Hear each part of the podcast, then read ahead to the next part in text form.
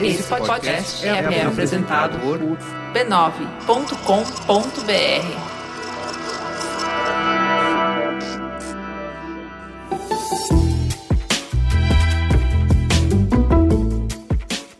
Mamileiros e mamiletes, bem-vindos ao nosso exercício semanal de respeito e empatia. Eu sou a Juva Lauer. Eu sou a Cris Bartes e esse é o Mamilos, o seu podcast que faz jornalismo de peito aberto. A gente que está numa startup sabe a importância de educação financeira. Na verdade, na vida, né, Cris? A gente... Opa! Ah, difícil. E a gente está aqui hoje para te contar que o Bradesco chegou para ajudar até nisso. O banco tá com uma nova série que chama Na Real. Ela é feita para descomplicar esse papo de finança. É uma iniciativa Unibrad, que é a Universidade Corporativa do Bradesco, com curadoria da Sanpou, uma das maiores escolas de negócio do mundo. As videoaulas são dadas por professores da Sampo e são transmitidas através de uma plataforma online, o LIT, L-I-T. Ah, não falei do melhor, né? O acesso ao conteúdo é gratuito. O Na Real já tá no sexto episódio e já falou sobre como quebrar o tabu e falar de dinheiro. Preciso muito. Nossa, pra sempre. Preciso. Entender suas dívidas e a importância de investir. Chegou um pouco Olha. tarde pra mim, mas sempre tempo de aprender. Dicas de como economizar.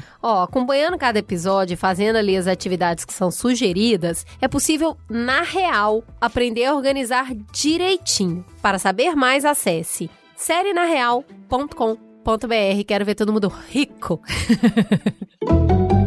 Teta, senta que lá vem polêmica. Então vamos pra teta. 7 bilhões de pessoas no mundo. Infinitas possibilidades de tempo, espaço, época. Mais de 190 países, milhares de cidades, e essa pessoa foi cair justamente na mesma família que a sua. Ali do seu lado, dividindo um teto, as refeições e às vezes até um quarto. Para alguns foi uma sorte. Ter um irmão, às vezes, é sinônimo de estar na mesma família do seu melhor amigo. É ter histórias de cumplicidade, de traquinagem, de lágrimas compartilhadas e risos soltos. Tem também quando o irmão é mais caladão, mais na dele, o que pode não ser o seu maior companheiro, mas sempre esteve ali.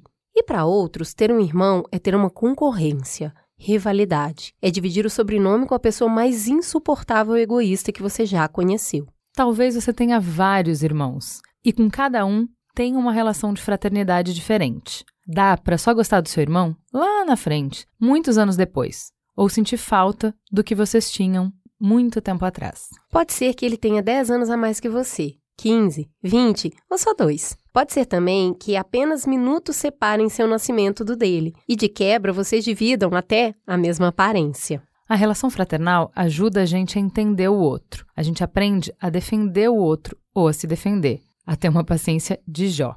Talvez você não tenha irmãos, mas com certeza já viu como pode funcionar essa relação. Ruth e Raquel, Sandy Júnior, Shira e He-Man, Leia e Luke, Rose e Mônica, Irmãos Von Trapp, Irmãs Kardashian. Hoje, queremos falar sobre as várias relações que existem entre os vários tipos de irmão. Se vivemos em sociedade, ter um irmão é o primeiro contato que a gente tem com dividir e compartilhar. Por isso, hoje temos o nosso querido Alexandre Coimbra novamente na nossa mesa para entender um pouco mais sobre essa relação amor e ódio, fraternidade e afeto, distância e presença e tudo aquilo que nos lida com aquela pessoa que a gente decidiu ou não dividir nossa história. Então vamos lá, muito bem-vindo, Ale, à nossa mesa. A gente está muito feliz de você estar de volta no Mamilos. Oh, alegria, alegria, alegrias. Aqui o coração começa a bater forte quando a gente senta nessa cadeira. O que que acontece aqui, minha gente? Liga a magia. não é liga o microfone, é liga a magia. Vamos começar a ler as histórias, lembrando que quem faz o trabalho de curadoria, entrevista e roteirização das histórias é a maravilhosa Deia Freitas, que você pode seguir no Twitter ou no Instagram no arroba não inviabilize. Começa lá, Cris. Eita, nós vamos conhecer então um pouco sobre a história de irmandade da Aline Romeiro, de 32 anos, que atualmente mora na Califórnia, nos Estados Unidos. Meu nome é Aline, mas podem me chamar de Li. Eu tenho 32 anos e atualmente eu tô morando na Califórnia. Eu tenho um irmão chamado Adriel, e ele tem 24 anos e mora aí em São Paulo. E apesar da diferença de idade, a gente nasceu no mesmo dia, 24 de dezembro, isso mesmo, véspera de Natal. Durante oito anos eu reinei sozinha o tanto que pude, mas mesmo sendo a dona de tudo, sempre pedia por um irmãozinho. Quando a minha mãe descobriu que estava grávida de mim, não quis saber se era menino ou menina. Mas quando ela engravidou do Dedé, eles quiseram saber, até por uma insistência minha. Quando soubemos que seria um menino, foi uma festa. Com oito anos, eu não tinha muita noção de quanto tempo durava uma gestação, mas tudo era uma aventura para mim. Então, bem no dia do meu aniversário, a bolsa da minha mãe estourou e a gente correu para o hospital. O meu presente de aniversário estava nascendo. O tempo foi passando, passando, e nada do meu pai sair do centro cirúrgico. Tinha uma TV onde mostrava as crianças que iam nascendo e nada do Dedé aparecer na TV. Finalmente ele apareceu. Só que ele estava todo roxo e usando uma máscara de oxigênio. Eu fiquei assustada, eu não entendi nada.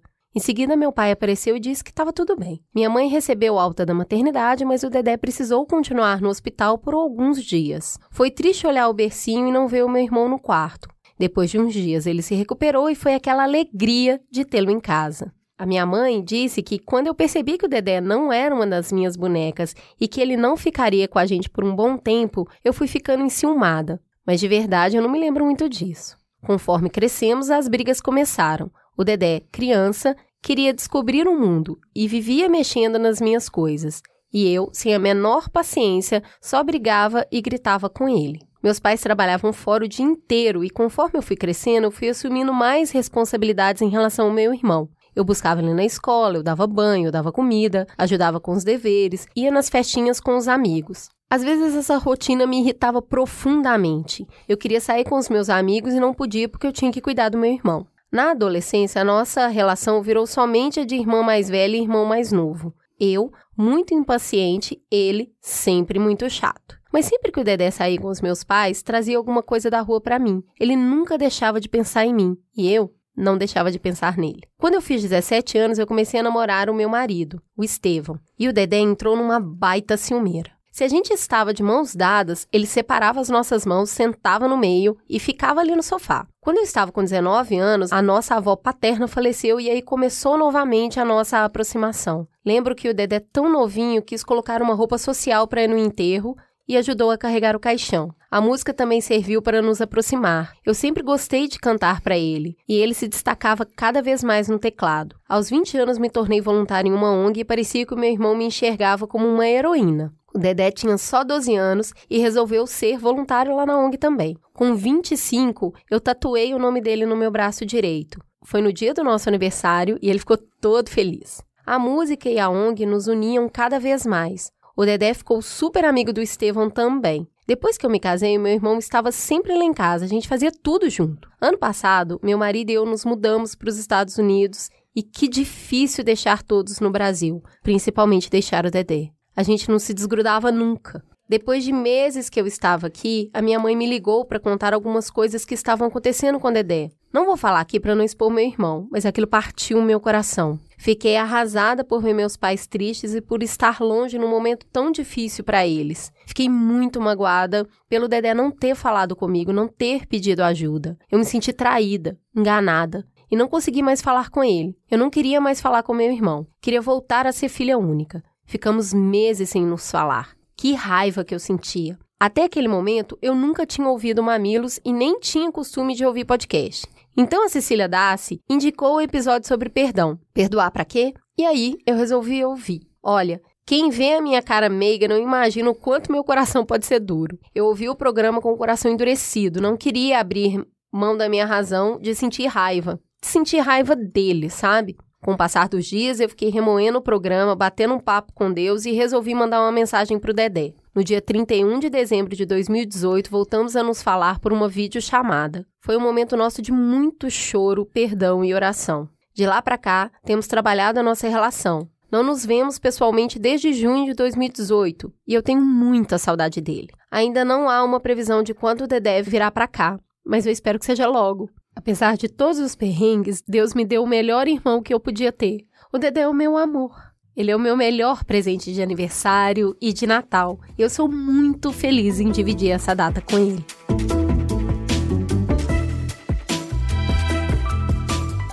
Sabe, eu queria puxar algumas conversas a partir dessa história que é obviamente lindíssima. E a primeira coisa que eu queria falar é sobre. Ela conta um pouco na história de como ela assumiu alguns papéis de cuidar do irmão e de como isso interfere na relação, justamente nesse momento que ela tá crescendo, que ela quer liberdade, que ela quer só ser uma adolescente e ela tem um irmão menor para cuidar. E isso foi uma coisa que meu pai teve que trabalhar comigo é, quando eu fui morar na casa dele, de separar essa coisa. Uma coisa é você ser irmão, outra coisa é você ser mãe. E às vezes as coisas se misturam um pouco, né? Sim, essa história linda traz essa questão que é uma herança da cultura brasileira do século passado, dos séculos anteriores, quando as famílias tinham muitos filhos e era inviável para um adulto, ou para dois adultos, ou para alguns adultos cuidarem de todos os filhos. Então, foi normal construir o que a gente chama de parentalização, que é você transformar um filho mais velho na função parental dos irmãos mais novos. Às vezes, até cuidar do pai ou da mãe. Até esse nível de inversão hierárquica também podia rolar muito. Então, é uma situação ambivalente, porque ao mesmo tempo em que ela sobrecarrega a vida desse irmão mais velho, dessa irmã mais velha, no caso dela, né? Fazendo com que ela tenha que abrir mão de um pedaço da sua autonomia para pertencer a esse lugar de cuidado dentro da família, isso também dá muito status na família. Então é uma situação difícil de você se desgrudar porque você é reconhecida como uma pessoa responsável, madura, influenciadora, né, para usar uma palavra bem pós-moderna, né? Esses irmãos parentalizados, eles são muito referenciados, eles são muito consultados, eles são muito buscados. Então é uma posição que às vezes deixa a gente num dilema, mas é sobretudo uma posição ambivalente que na hora em que a pessoa que está sendo cuidada não quer receber esse cuidado, ela fala: Você não é minha mãe, você não é meu pai.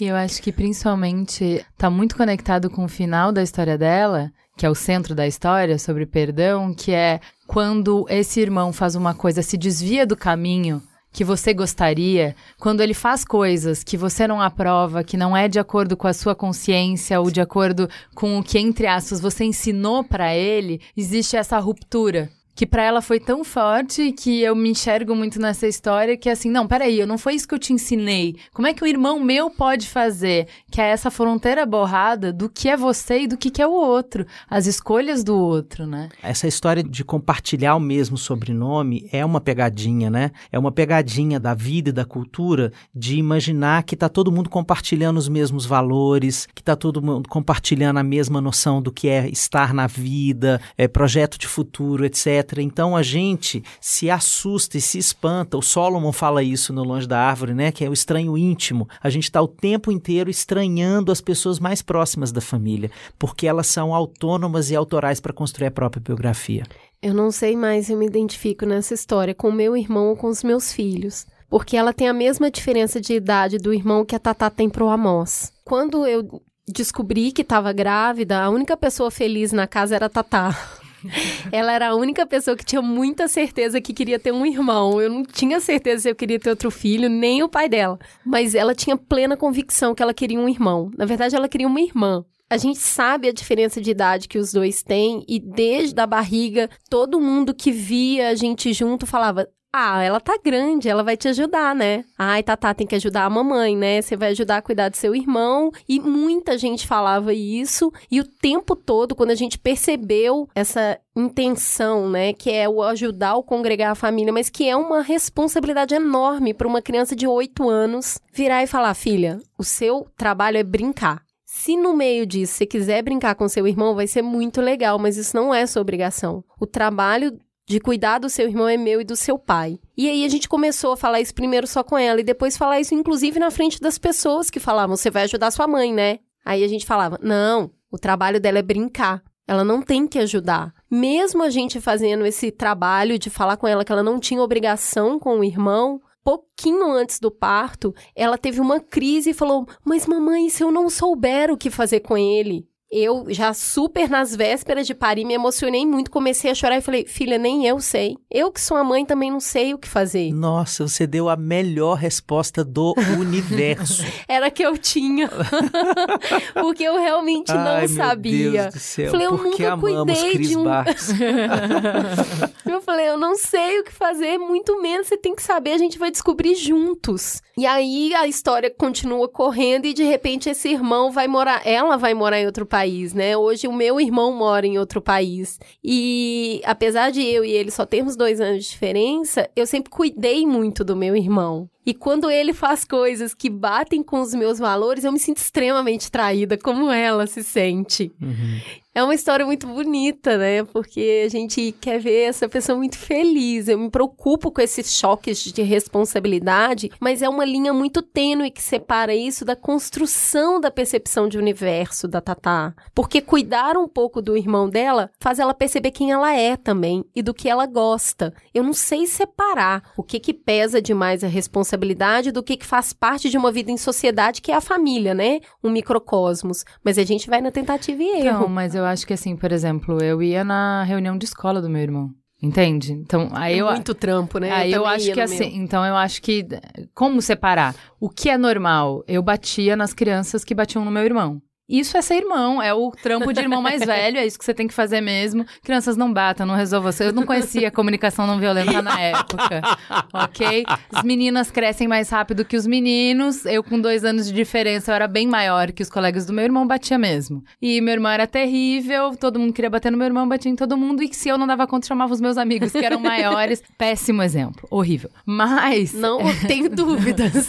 Mas eu acho que isso é trampo de irmão mais velho do cuidar, né? Do estar junto. O Oga fala muito disso, que Fala, o irmão mais velho cinco irmãos. batia neles e ele, e ele tinha esse trampo de bater em quem ia bater nos irmãos dele e tal. Eu acho que isso até aí tudo bem. Agora, você fazer a comida do seu irmão, você ficar com eles porque a mãe precisa trabalhar, isso é o, o que eu acho que assim, a gente de maneira nenhuma pode demonizar, porque é o que dá conta, é o que cabe na vida. Mas se a gente tiver opção e escolha e se der pra fazer diferente, acho que é muito legal você poder ser só irmão. Ter um pai que dá conta da vida e você conseguir ser só irmão. Outro dia eu pedi pra ela correr o olho no Amos rapidinho que a mamãe quer fazer xixi. E eu caí na besteira, gente, de colocar um espelho na minha cozinha. Tem um espelho enorme pra parecer que a cozinha é maior. Só que a Tatá é escrava do espelho, ela conversa com ela o dia inteiro, né? A hora que eu volto, ela tá dançando loucamente na frente do espelho e o Amos comendo a ração do cachorro. Claro. Mãozinha, ração, cachorro. Falei, Cara, o que, que eu posso fazer, né? Eu, pô, minha filha, sério? Olha o seu irmão em um minuto. Ele tá dividindo a comida do Snoopy.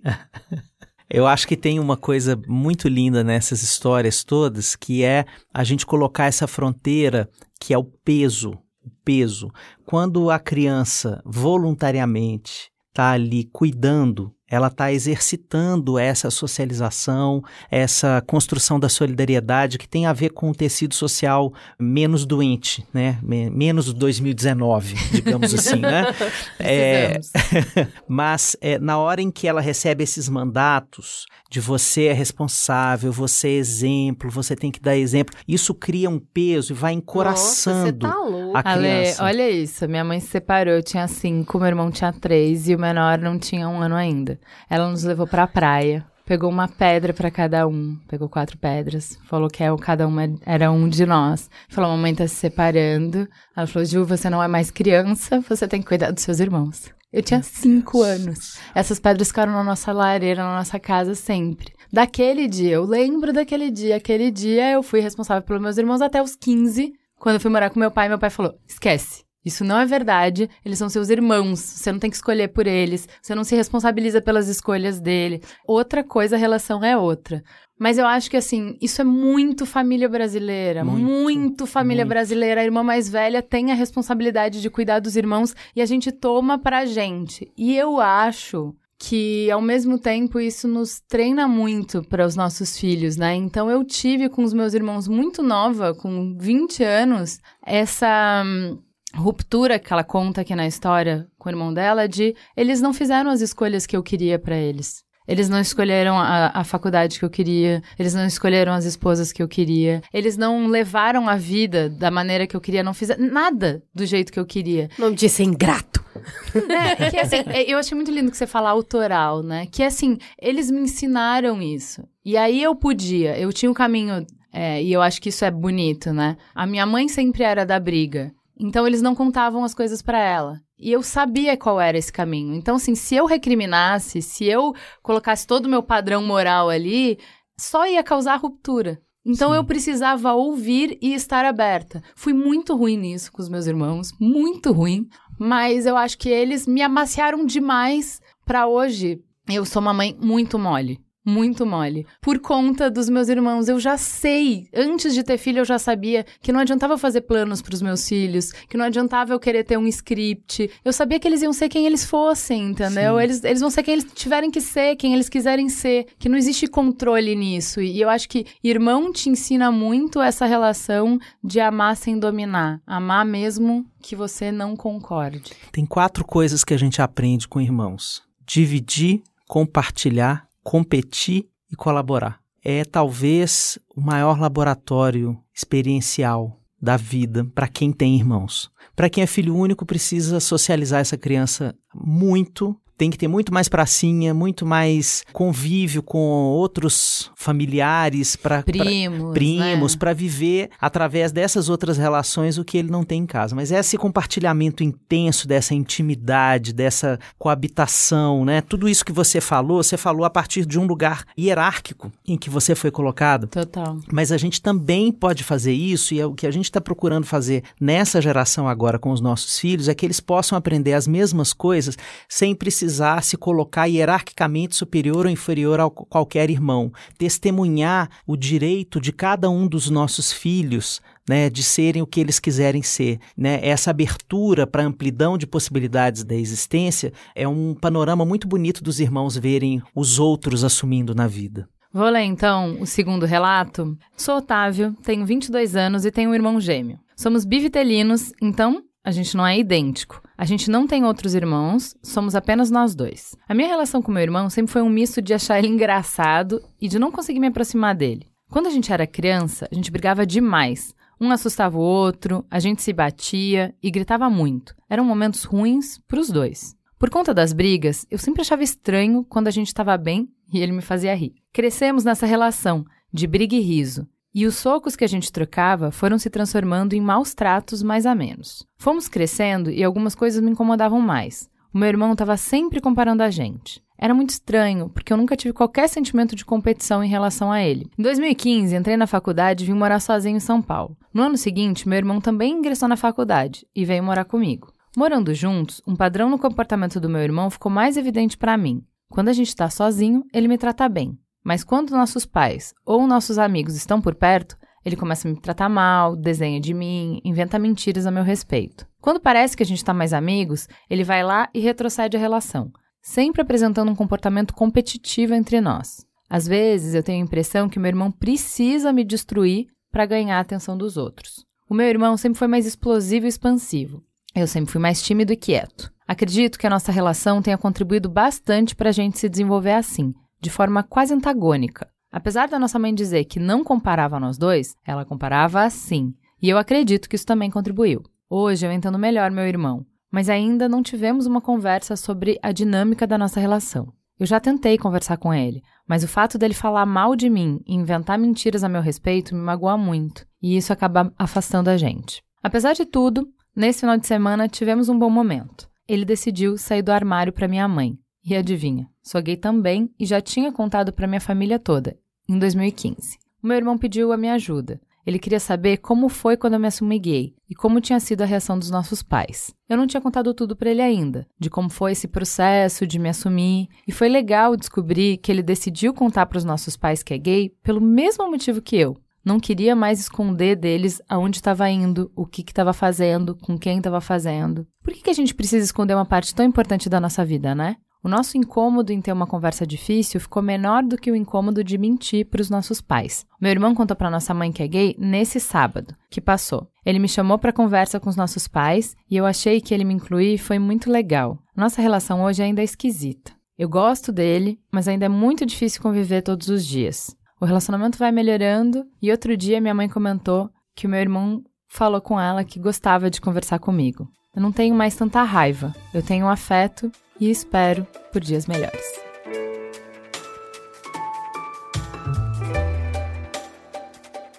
Competição, você começou a falar um pouco disso. Até que ponto isso é saudável ou não nessa relação que está debaixo do mesmo teto na maior parte das vezes?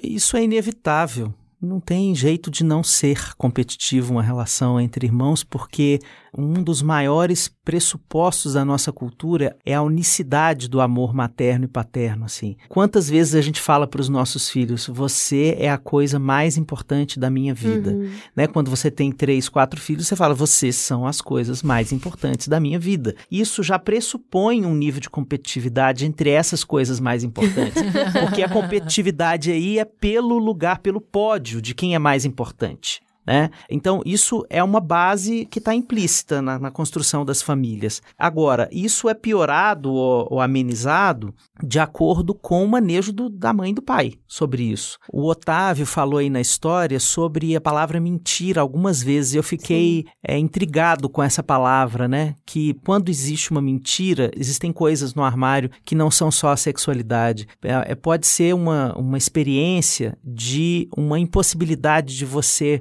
falar ou ser um pedaço de você dentro da família e isso amplifica a competitividade. Porque se você é mais distante daquilo que a sua mãe ou seu pai gostaria que você fosse, você está em mais desvantagem. Uhum. E aquela pessoa que é mais próxima, que tem uma característica humana mais adequada à cultura familiar, ela ganha um lugar de privilégio. Então, essa competitividade, ela se acirra aí. Toda essa história de falar mal do irmão na frente das pessoas, isso também tem a ver com isso. Eu fiquei muito impressionado com como essa história pode parecer uma história particular, porque são dois gays saindo do armário, não sei o quê, mas para mim essa história é a história da família brasileira. É uma história em que a gente tem dificuldade ainda de assumir que a família é lugar de se construir diferença. Né? Família é laboratório da experiência da diferença humana, não da conformidade, da, conformidade, da adequação, uhum. né? É, de uma régua única para cortar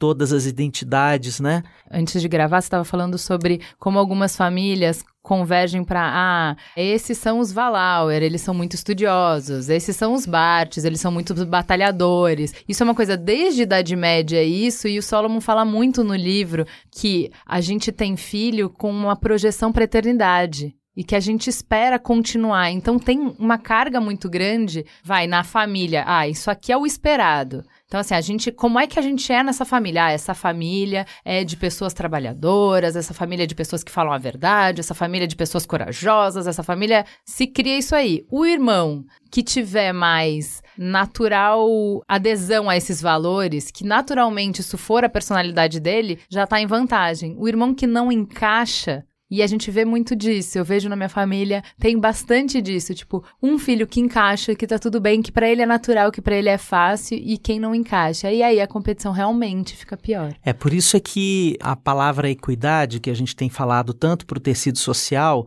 ela é absolutamente necessária de ser substituída no lugar da palavra igualdade né? Porque, o, sobretudo, o, o dogma judaico-cristão coloca essa história que eu educo todos da mesma forma, e isso é sempre um sinônimo de alguma injustiça, porque para algumas pessoas dentro da sua casa que tem mais dificuldades com determinadas características, você vai ofertar outras habilidades. Agora, isso não é uma equação que se fecha facilmente, porque os irmãos ainda olham para as ações materna e paterna, ou materna e materno, paterna e paterna, eles olham para essas ações com essa régua: um bife, uma batata frita, um bife, uma batata frita e um bife, uma batata Sim. frita né? Então, se você deu mais para o meu irmão, você está em débito comigo. A gente chama isso de justiça relacional. Essa luta entre isso os é filhos. Isso é particularmente difícil porque eles estão em idades diferentes que requerem, naturalmente, só pela idade, coisas diferentes. Então, eu via muito isso, a, diferença dos meus é pequeno, dois anos. Então, assim, por exemplo, quando a Nina estava com, sei lá, dois aninhos, estava na fase de tudo ser celebrado, porque tá aprendendo a andar, tá aprendendo a isso, tá aprendendo aquilo.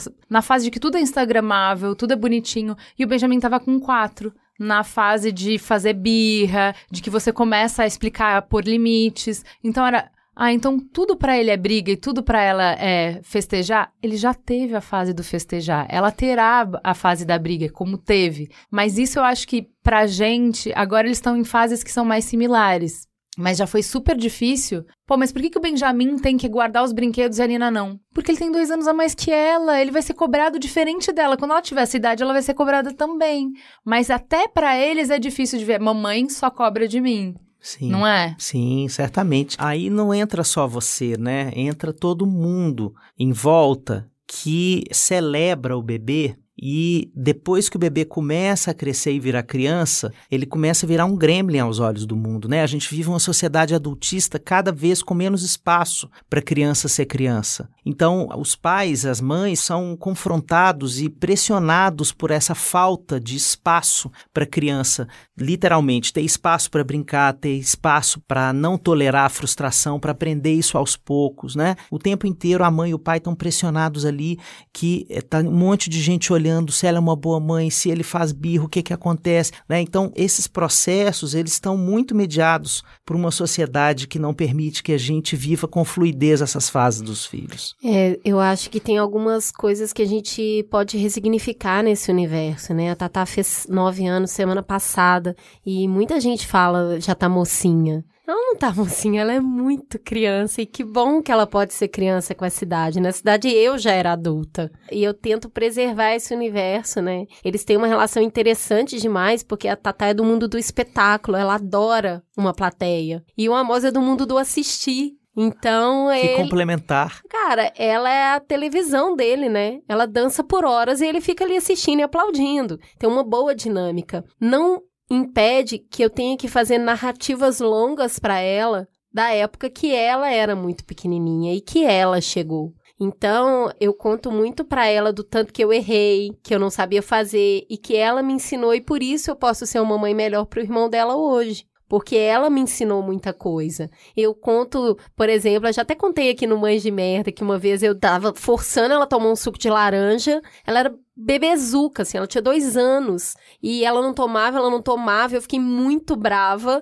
Larguei o suco em cima da pia. E depois, quando eu fui lavar a louça, eu provei o suco e tinha uma laranja podre. E eu chorei muito, eu fiquei muito mal com isso. Eu nunca mais dei nada para meus filhos sem provar. Então eu gosto de contar isso para ela. Olha, filha, a mamãe prova tudo que vai dar pro almoço, porque um dia, porque ela já perdeu essa referência. Então ela fica assim: "Mas eu chorava tanto". Ah, chorava. Opa! E eu fazia cocô na roupa. Opa! Demais que você fazia. A única coisa que você não quis foi TT, mas tá em tempo. Você quer ela, eca, tira isso de perto de mim. Aham. Então, esse negócio de mostrar outro dia foi lindo que a gente abriu as fotos antigas dela de celular, assim, e mostrou pra ela muito bebezinha, muito pequenininha, se desenvolvendo. E ela, olha, o Amos tá quase do meu tamanho. Né, que ela chegou com dois anos, então ela fica comparando muito isso. Direto a gente tem que fazer essa narrativa. Ela tá na idade da hipercobrança, né? E toda vez que eu falo, eu falo, sabe qual que é o problema, filha? A hora que você finalmente aprender a escovar os dentes, eu vou ter que começar a ensinar pro seu irmão. Olha isso, olha a minha vida. a hora que eu terminar com um, eu tenho que começar com outro, eu não quero. Ela, tá tudo bem, mamãe, eu te dou uma força. não é que eu vou aliviar sua barra, é que Sim. depois eu te ajudo.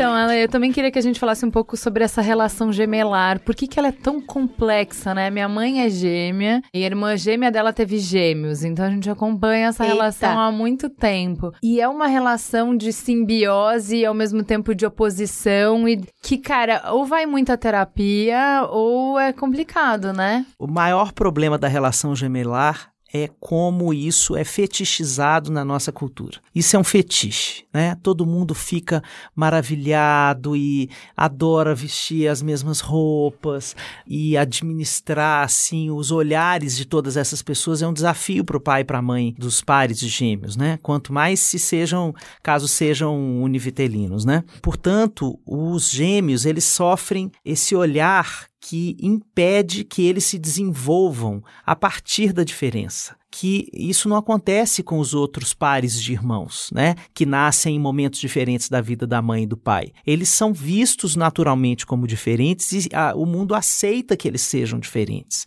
Né? Agora, os gêmeos têm que ficar reafirmando o tempo todo essa diferença e muitas vezes eles vão lá para o polo oposto. É que é o que ele fala, né? Ele é extrovertido, eu sou introvertida. Eu Isso. vejo exatamente isso com a minha mãe. Ela é inteligente, eu sou a bonita. Com os meus primos, exatamente a mesma coisa. Parece que um se forma na sombra do outro. É, Isso. eu vou ser o que ele não é. Isso, exatamente.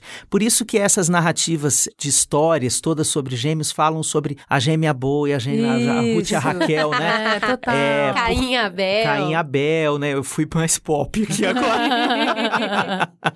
por isso é que essas narrativas elas, elas pegam tanto por esse lado, porque isso reflete essa construção mesmo polar que os gêmeos fazem. Agora, é muito forte você nascer dividindo tudo com uma pessoa, desde o útero, né, até o cuidado materno, até o peito, né, dividir tudo na mesma fase é muito forte. Então, isso ao mesmo tempo cria uma aliança que às vezes é muito difícil de desfusionar, né, de se Sim. separar, e cria também essa sensação de que eu não sou inteiro sem o outro. Eu acho que eu vejo isso muito na minha mãe, assim. Eu acho, ao mesmo tempo que é super conflituosa, mas essa.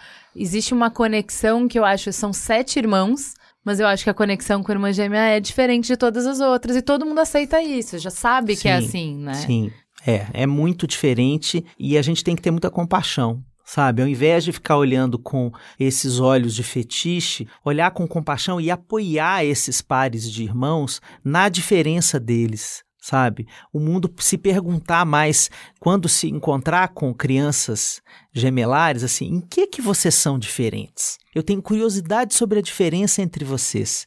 O, de que coisas você, você gosta e que você não gosta, que você faz e que você não faz, e naturalizar isso na experiência delas, porque é- já é muito forte você olhar para uma pessoa e ver a sua imagem especular, assim, né? Do seu lado. Nossa, Já é muito certeza. forte. Vamos então para o relato 3. Vamos ouvir o Felipe Bonsanto, de 33 anos, aqui de São Paulo. Meu nome é Felipe, eu tenho 33 anos e sou filho de um relacionamento que meu pai teve antes de casar com a sua atual esposa. Como os meus pais eram apenas namorados na época em que a minha mãe engravidou, eles acabaram se separando e por causa de muitas brigas eu não convivi com meu pai nem com a minha família paterna. Meu pai teve um filho com a sua atual esposa e eu cresci ouvindo falar do meu irmão de 4 anos mais novo que eu tinha. Eu sonhava em conhecer meu irmão e me tornar o seu melhor amigo. Eu queria ser o seu protetor, ser tipo aquele irmão que enfrenta todo mundo na escola para defender o irmão caçula. Mas isso nunca aconteceu. Tenho a lembrança de sonhar várias vezes que protegia o meu irmão em brigas de escola. Sonhava também que a gente dividia o lanche na hora do recreio. Eu queria muito ter isso com ele.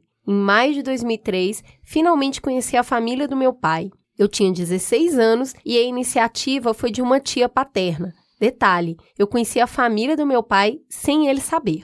Depois que conheci os meus tios, primos e avó, iniciei mentalmente a contagem regressiva para o grande momento de toda a minha vida, conhecer o meu irmão mais novo. Na época, ele tinha 12 anos. Todos da família tentavam incentivar meu pai a realizar o um encontro entre mim e meu irmão, mas meu pai nunca se esforçou para isso. Foram meses de tortura. Eu visitava minha avó e encontrava minha família paterna em dias que meu pai, esposa e meu irmão não estavam presentes. Segundo a minha família, meu irmão sempre quis ter um irmão mais velho. Era o sonho de infância dele. Todos sabiam que ele tinha um irmão mais velho, mas tinham medo de contar para ele. Tinham medo da reação do meu irmão à novidade e tinham medo da reação do meu pai e da esposa dele, caso alguém contasse da minha existência para o meu irmão. No começo de 2003, um dos meus primos contou para o meu irmão que eu existia. Naquele dia, uma tarde de sábado, eu acabei conversando com meu irmão por telefone e marcamos de nos encontrar na segunda após a escola.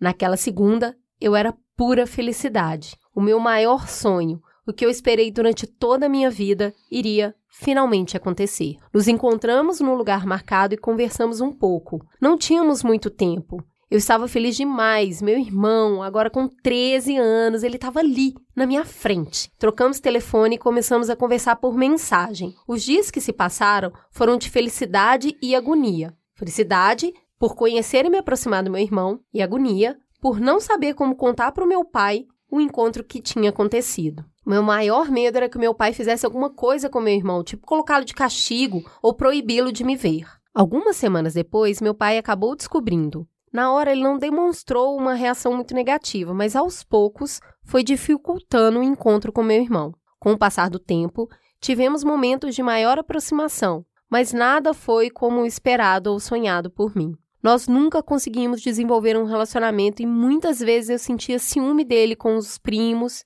que acabaram crescendo com ele. Aos poucos eu fui percebendo também que meu irmão tinha vergonha de toda aquela história. Ele tinha um irmão mais velho, só que eu era o irmão mais velho bastardo. Lembro de várias vezes meu irmão me apresentar como amigo ou como primo. Cheguei a questionar uma vez e ele disse que tinha sido um ato falho. Só que era um ato falho que acontecia sempre. Naquela época, minha autoestima estava no chão. Eu era o filho da mãe solo, que conheceu a família paterna super tarde e que sofreu rejeição da pessoa que mais sonhava conhecer, o irmão caçula. Foi devastador. Conhecer o meu irmão não foi do jeito que eu tinha sonhado e isso me consumia por dentro. Nessa época, eu ainda me descobri gay e, como eu tentava me aproximar do meu irmão, me forçava a ficar com meninas. Eu queria conquistar a amizade e a confiança do meu irmão e a possibilidade de não conseguir isso me machucava muito. Eu cheguei a pensar em viver um relacionamento hétero pelo resto da vida só para ser aceito, para agradar meu irmão. O tempo passou, mudei de Minas para São Paulo para fazer faculdade e durante anos eu tentei manter contato com ele. Eu tentava me aproximar e me mostrar disposto a estar ao seu lado para que fosse preciso, mas a proximidade entre a gente não rolava e a minha frustração só aumentava.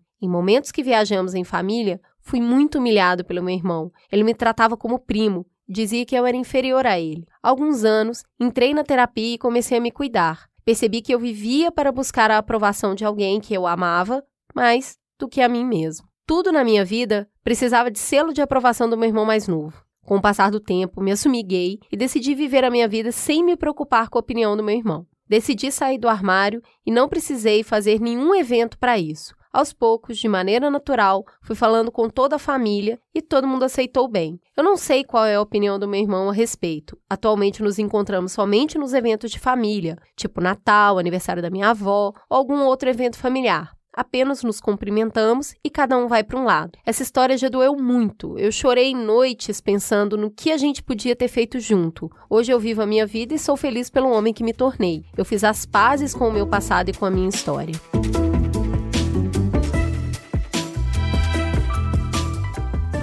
Cara, me chama muita atenção nessa história uma coisa, que é o expectativa versus realidade, né? Uma relação sonhada, uma relação projetada, uma relação que só existe na sua cabeça. E eu acho que toda vez que a gente fala de família aqui é super importante falar isso, e a Cris sempre que traz, assim, essa pontuação que a minha família é diferente da sua família, que é diferente da família da Cris. E quando a gente cria a família Doriana, a família Margarina, você cria nas pessoas a expectativa de que não, a minha família então tem que ser assim. Por que, que a minha família não é assim? Como que a minha família não é assim? Vamos fazer um programa inteiro sobre irmãos, falando do amor desmedido, do maior amor da vida, do amor que te acompanha, da testemunha que vai com você a vida inteira. Eu tenho um irmão e não tem nada a ver com isso. Como assim, Ale?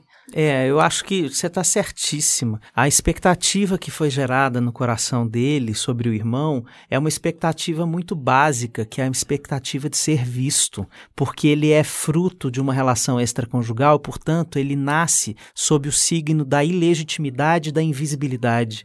Então, isso é muito básico na conformação de um ser humano. A chaga da nossa. Gente, ele usa a palavra bastardo. Que Exatamente. vintage. Existe ainda pois essa é, palavra? Existe, existe. E o pior pior do que a palavra, existe o ato sobre a palavra. Ou seja, você hierarquizar a representatividade de uma criança ou de outra. Isso é uma chaga nas famílias, né? as crianças não podem pagar pelos atos dos adultos, né? Se a gente tem filhos, filhos são filhos, não importa se sejam adotivos, biológicos, de relações extraconjugais, de relações matrimoniais, eles são filhos. E o que ele estava buscando ali no início da vida dele era uma coisa básica a que todo ser humano tem direito, que é pertencer.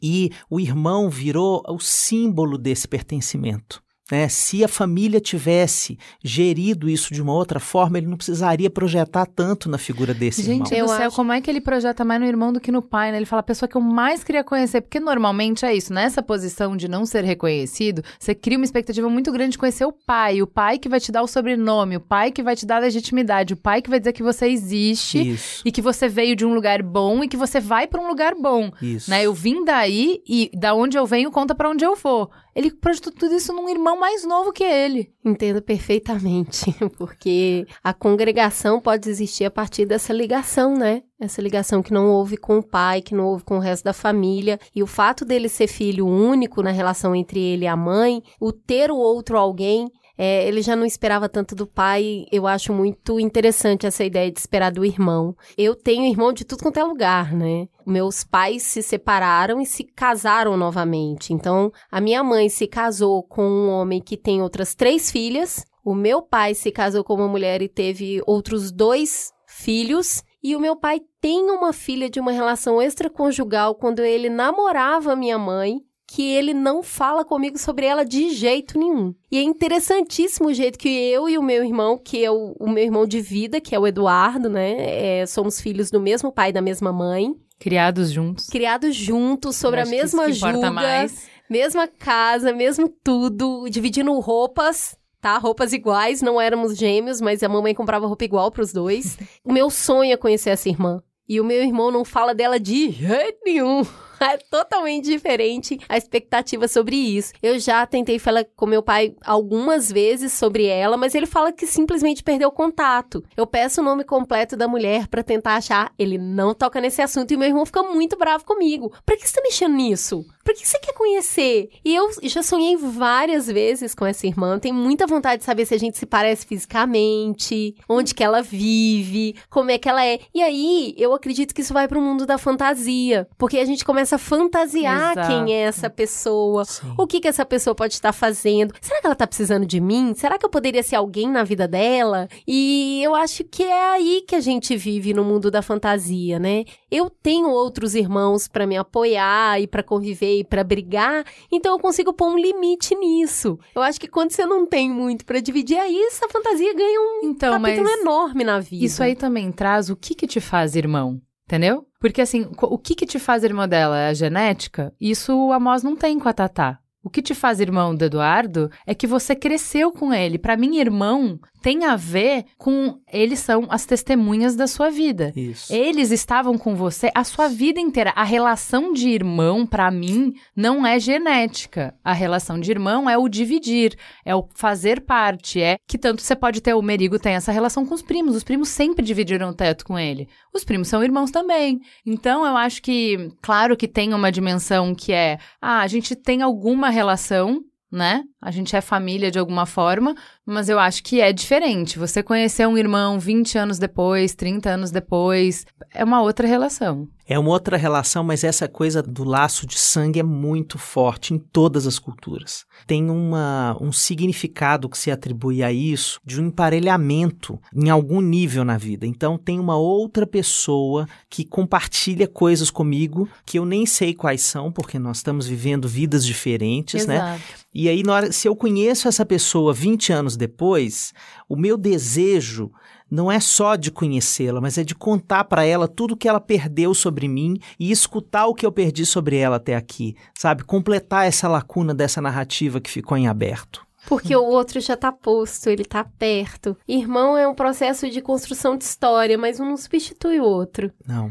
Os afetos, eles podem ser construídos a partir do início, a partir do meio, a partir do fim. As relações de afeto, elas não têm muita idade, mas precisa ter disposição. E aí, no caso desse irmão mais novo, que não correspondeu à expectativa, compreendo perfeitamente, porque não foi desenvolvido nele o desejo e os laços de afeto. Então, é um pai e uma mãe que, pelos motivos que tinham, não contou para esse filho que ele tinha um irmão mais velho, e aí, quando esse irmão mais velho aparece, é muito difícil para esse irmão mais novo se conectar com essa história. Essa história foi escondida, reprimida, e quando ela veio à tona, ela não veio de uma forma afetuosa e carinhosa. E aí a gente volta até no programa de paz: ninguém dá o que não tem. E esse irmão mais novo não tinha o afeto para dar, não tinha disponibilidade afetiva para dar, para construir essa ponte e essa relação a partir daí. Então é, a, é o encontro dos antônimos, né? Um com muita vontade de dar e o outro fechado para receber. Não tem um É, eu encontro. acho que tem uma coisa importante para a gente salientar, não só nessa história, mas em todas as que a gente está conversando aqui hoje, é que a relação entre os irmãos, ela é uma camada de uma outra relação mais profunda, que é a relação com esse triângulo pai, mãe, filhos, né? Então, essa relação desse irmão que não quis se abrir no coração para esse irmão mais velho, também pode estar relacionada a alguma lealdade dele com a família, Pois é. sabe? Com a mãe dele. com a mãe dele, né? Eu não, se eu gostar do meu irmão e a minha mãe acha ruim que o meu pai tenha tido essa relação extraconjugal, se ela sofreu com a revelação dessa história, eu estou sendo desleal com esse sofrimento da minha mãe. Por isso é que é, nós precisamos ir fazendo terapia mesmo ao longo da vida para liberar os filhos desse tipo de amarra, desse tipo de comprometimento com as nossas dores. A gente já passou aqui brevemente sobre alienação parental, que é um tema importante, né? Que é justamente isso, é você pegar a dor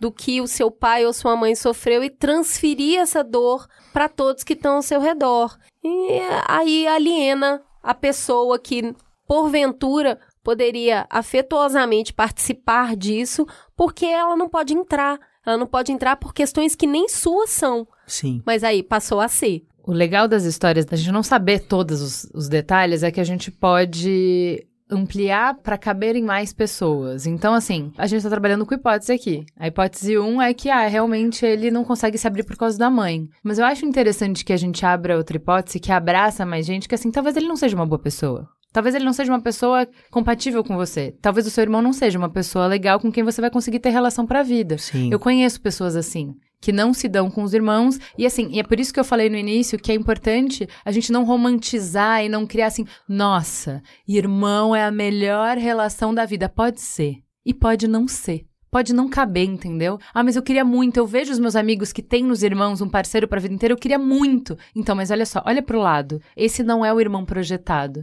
Esse é o irmão que você tem. Com esse irmão aí, não vai ter essa relação linda de construção, de companheirismo. Com este aí, não dá pra ter. E eu acho que assim, por mais que eu sou super defensora da família, super romântica e tal, no nosso espaço de responsabilidade como formadora de opinião, acho que a gente não pode deixar aí pro ar um programa que fala assim, cara, o seu irmão necessariamente dá conta. Às vezes não dá, tá? Às vezes não dá pra ter essa relação linda. Às vezes o irmão que você recebeu na loteria da vida não vai, não tem isso para dar. E pode ser, continuando o fluxo da desconstrução dos romantismos, pode ser que durante um tempo seja e que com os distanciamentos da vida haja uma ruptura, uma ruptura definitiva no relacionamento, né? Ou uma ruptura temporária, mas que possa durar anos e que você só vai se reencontrar com essa pessoa lá quando os dois forem avós, sabe? E aí vocês vão fazer uma análise da vida e então a trajetória dessas pessoas é, é muito, é, eu acho muito tirânica essa ideia de que o irmão tem que permanecer unido junto o tempo inteiro, Ai, sabe? gente, mamãe acha super, porque toda vez que eu e o Eduardo brigava, a mamãe abria a Bíblia, contava a história de Caim e Abel e falava: é isso aqui que vocês querem?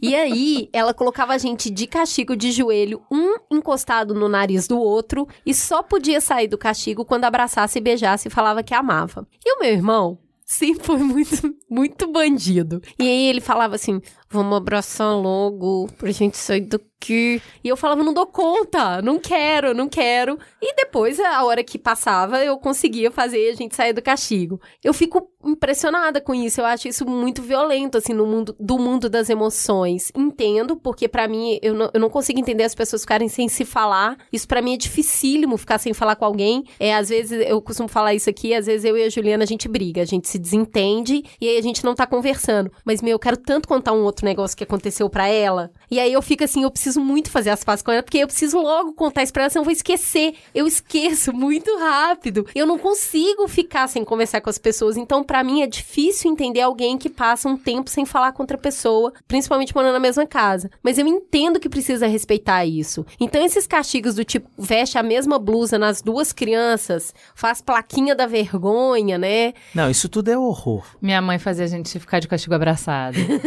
É, isso tudo é horror, né? A gente está construindo um outro parâmetro para isso. É, os irmãos, eu, eu vou repetir uma ideia que eu trouxe lá no início, é um laboratório experiencial. É a única coisa que a gente pode dizer que todas as relações de irmão que se conhecem, que dividem um, pelo menos um pedaço da vida, tem é intensidade. E isso não tem jeito. Porque você pode até ser distante do ponto de vista da visão de mundo, mas o seu incômodo por aquilo acontecer é intenso.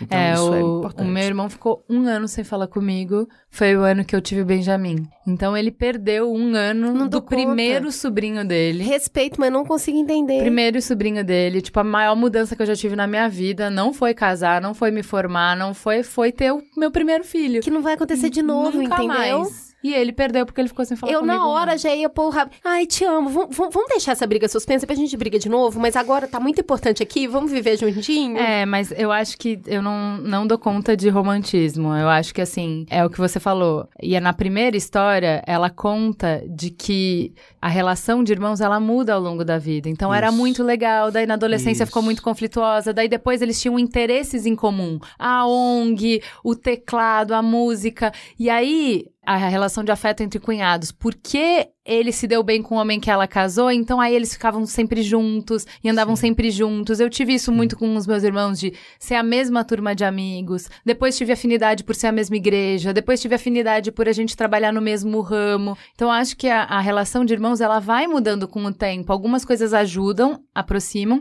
e outras coisas afastam. Eu acho que isso que é importante da gente trazer quando a gente fala de histórias de irmãos, elas são múltiplas. Múltiplas. Não tem roteiro Hollywood de que cresci, amei, sempre fomos super unidos, ou Ruth e Raquel, sempre conflito do início ao fim. Sim. Eu acho que é mais fluido do que isso, né? Mais Olha, verdadeiro do que isso. Eu tenho uma história que eu vivi na clínica que eu vou contar brevemente para a gente não tomar o tempo das outras histórias dos espectadores, mas que foi muito emblemática. Eram seis irmãos, todos casados, todos com filhos, todos adultos, por volta entre os 40 e os 50 anos, com uma mãe que tinha sofrido um AVC e tinha ficado muito debilitada por conta desse AVC, necessitando de cuidados intensivos. Ela morava sozinha, era uma mulher super independente, a partir dali ela precisava morar com alguém.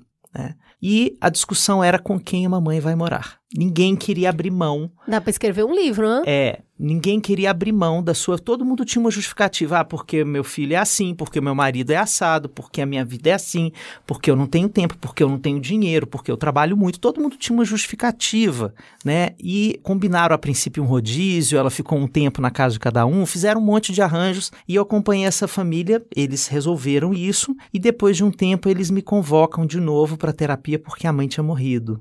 Então eles vêm contar a história do dia do funeral, em que, não obstante todas as enormes diferenças que eles tiveram ao longo da vida, naquele momento eles eram uma coisa só. Aquela dor só eles entendiam Exato. Né? Então, ali, esse para mim é uma história tão real e tão bonita da gente pensar né, ne- nessas interfaces, nessas diferenciações que a vida vai fazendo, às vezes encontrando, às vezes separando, mas em alguns momentos da existência, os irmãos têm uma importância silenciosa, intensa e única.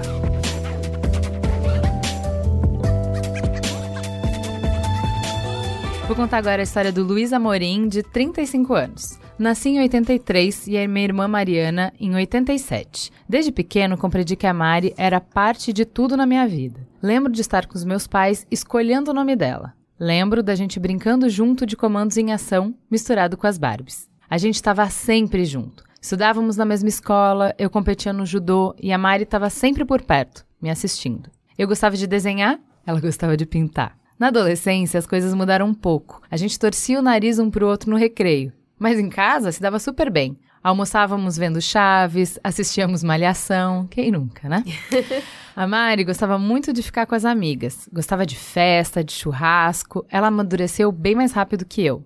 Estudamos sempre juntos. Quando saí da escola para a faculdade, as notas da Mari caíram um pouco e meus pais acabaram mudando a minha irmã de escola. Por ela, tudo bem. A Mari sempre fez tudo com calma, no ritmo dela. A festa de 15 anos da minha irmã me marcou muito. Ali eu percebi que a gente tinha crescido. Foi um rito de passagem mesmo, um marco para toda a família. Enquanto eu estudava e trabalhava em São Paulo, a Mari foi para Santos fazer faculdade de oceanografia. Nessa época tivemos uma briga feia. Eu nem lembro bem o motivo. E ficamos um bom tempo sem conversar. Quando a gente fez as pazes, falamos da saudade que a gente sentia um do outro. E eu comecei a ir para Santos para vê-la. Nosso contato ficou mais escasso por causa da distância. Então, ela desistiu de cursar oceanografia e começou a cursar administração aqui em São Paulo. Ficamos muito mais próximos de novo. A última grande festa da Mari foi a sua formatura no curso de administração. Daí para frente, tudo foi se ajeitando. Ela encontrou um namorado bacana, eles foram morar juntos e adotaram uma cachorrinha. Eu me casei e vim morar em Londres, e a gente sempre muito próximo, muito unido. Um dia, minha irmã estava trabalhando, era final de expediente. Ela levantou para tomar água, teve um mal súbito, caiu na cozinha da empresa e morreu ali, uma morte fulminante. A minha irmã teve uma embolia pulmonar, um coágulo, assim do nada. Sem nenhum problema de saúde, minha irmã estava morta. Eu nunca mais estaria com ela de novo. A Mari tinha só 29 anos. Ela queria fazer tanta coisa ainda. Minha irmã era a minha metade. Na verdade, ela era o meu inteiro. A Mariana foi a pessoa que eu mais amei nessa vida. Um dia, antes de morrer, ela me ligou no WhatsApp, mas no celular dela parecia que eu que tinha ligado. Tipo, eu não liguei, ela ligou, mas o WhatsApp fez a ligação e a gente falou. Um mistério. Naquela ligação, que nenhum dos dois fez, ouvi a voz da minha irmã pela última vez. Receber a notícia da morte dela foi o momento mais horrível da minha vida. Embarquei no mesmo dia para o Brasil e cheguei a tempo para o velório da Mariano. A partir dali, meu mundo desmoronou. Tudo mudou. Perder a minha irmã foi a maior dor da minha vida. Mas não posso resumir a Mari a minha dor. Ela era mais que isso. A Mariana era uma pessoa única, maravilhosa. Ela me completava. Eu tinha muito que aprender com ela ainda. Em 2014, quando eu vim para Londres, a Mari fez algo que me tocou fundo. Ela sempre foi mal de grana, sempre enrolada com cartão, dívidas, essas coisas. Um pouco antes da minha viagem, ela entrou no meu quarto, me entregou um envelopinho e disse que era para me ajudar nas despesas. Dentro do envelope tinha 200 reais. Era tudo o que ela tinha e ela me deu. Aquele gesto era minha irmã todinha. Minha mãe me deu dinheiro, me abraçou, enxugou as lágrimas e disse que ia ter muita saudade de mim. E eu ainda sinto o gosto daquele abraço. A minha irmã era tudo para mim. Ela ia cuidar do meu futuro e eu do futuro dela. A Mari foi embora e eu ainda não consegui me refazer. É tudo muito recente também. O contato que eu tenho com a minha irmã agora é através de sonhos. Eu sonho muito com ela. Daí eu acordo e anoto correndo o sonho que eu tive para não esquecer. Eu guardo tudo na nuvem do celular com medo de perder. Comecei a anotar todos os sonhos com ela a partir disso construir uma coisa que é só nossa. Não quero que a Mari seja esquecida, e acho que contar a história no Mamilos é uma forma de manter a memória da minha irmã viva e de guardá-la no meu coração. E agradeço por isso.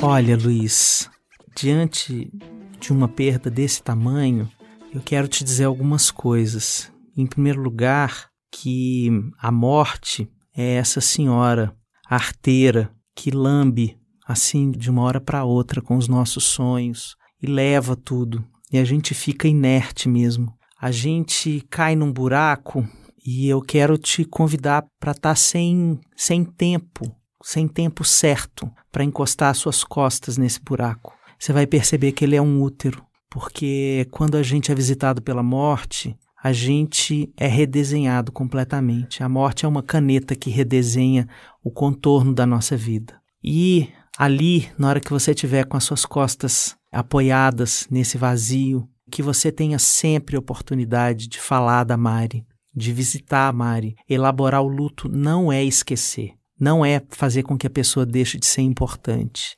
Elaborar o luto é sempre dizer olá novamente. É sempre ter o direito dessa pessoa estar tá revisitada nas suas palavras, nas suas falas, nas suas histórias, nas fotos, nos filmes, nas cenas divertidas, na lágrima, na gargalhada, no silêncio. Essa importância que ela teve é um presente que você recebeu, da possibilidade de você ter tido até aqui uma convivência tão intensa e tão frutífera com uma irmã. né? Que a partir de agora ela possa continuar existindo e que o mundo sempre possa te ofertar pessoas que estejam dispostas a escutar suas histórias com ela. Porque uma das maiores tragédias que pode acontecer com uma pessoa enlutada é ela ter que matar essa pessoa de novo ao não ter interlocutores com quem conversar sobre as histórias dessa pessoa que foi. Então, muito obrigado por você trazer uma história tão linda que deixa todos nós aqui emocionados e lembra a gente de que o tamanho da saudade é o tamanho da importância.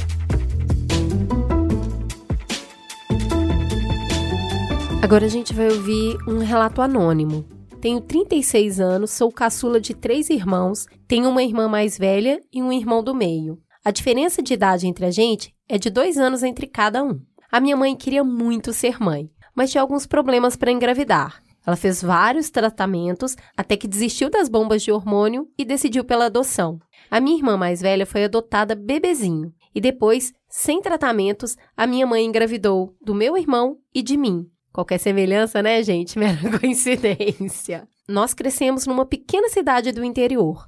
Nós éramos os filhos do médico da cidade. Minha mãe sempre conversou com a minha irmã sobre o fato de ser adotada e também conversou sobre a adoção com meu irmão. Por algum motivo, a minha mãe não me contou que a minha irmã mais velha era adotada. Quando eu tinha 9 anos, a minha irmã tinha 13 e ela me contou sobre a sua adoção. Foi tudo muito bonito. Nós duas sempre fomos muito unidas. Eu tinha e tenho uma admiração enorme por ela. Sabe aquela coisa de irmã mais velha foda? Perfeita? Pois é. Lembro que na época eu fiquei muito magoada e decepcionada com a minha mãe por ela não ter me contado sobre a adoção da minha irmã mais velha. Quando eu ouvi o episódio de adoção do Mamilos, eu me identifiquei na hora. Eu nunca falo sobre a minha irmã ser adotada por alguns motivos. Primeiro, pelo mesmo motivo que eu não falo que eu tenho um irmão biológico. Segundo, pela cabeça ruim das outras pessoas. Eu já me magoei tanto que eu desisti. Às vezes as pessoas são cruéis. Eu já vivenciei situações com pessoas conhecidas que convivem com a gente e fazem comentários do tipo: Nossa, sua irmã mais velha é a cara da sua mãe.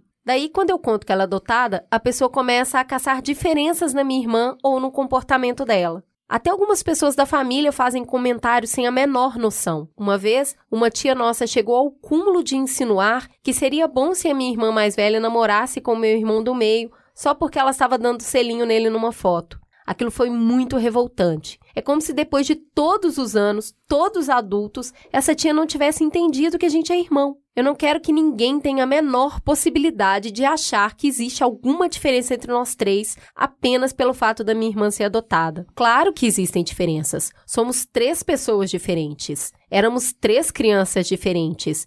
E é normal que o pai e a mãe tenham comportamentos diferentes com os filhos mas nunca houve a diferença entre filhos biológicos e a filha adotada. Hoje eu sou mãe e eu sei o que é esse sentimento de mãe. Eu consigo entender melhor o que a minha mãe sente por nós e imagino que ela deve ter ficado muito triste com a reação de algumas pessoas em relação à adoção da minha irmã. Atualmente, eu tenho pensado em ter outros filhos e estou amadurecendo a ideia de adotar. O episódio do Mamilo sobre adoção me atingiu pessoalmente por conta da minha experiência e serviu também como uma preparação para o processo. Eu poderia contar tantas histórias, tantas situações que me fizeram não falar mais da adoção da minha irmã, nem mesmo comentar sobre o tema com pessoas que eu sei que são mais esclarecidas. É como se eu tivesse criado uma proteção para não passar por situações assim de novo. Ainda assim, eu preciso escrever para vocês. É muito bom encontrar um espaço para falar com alguém que sabe de verdade o que a gente está sentindo.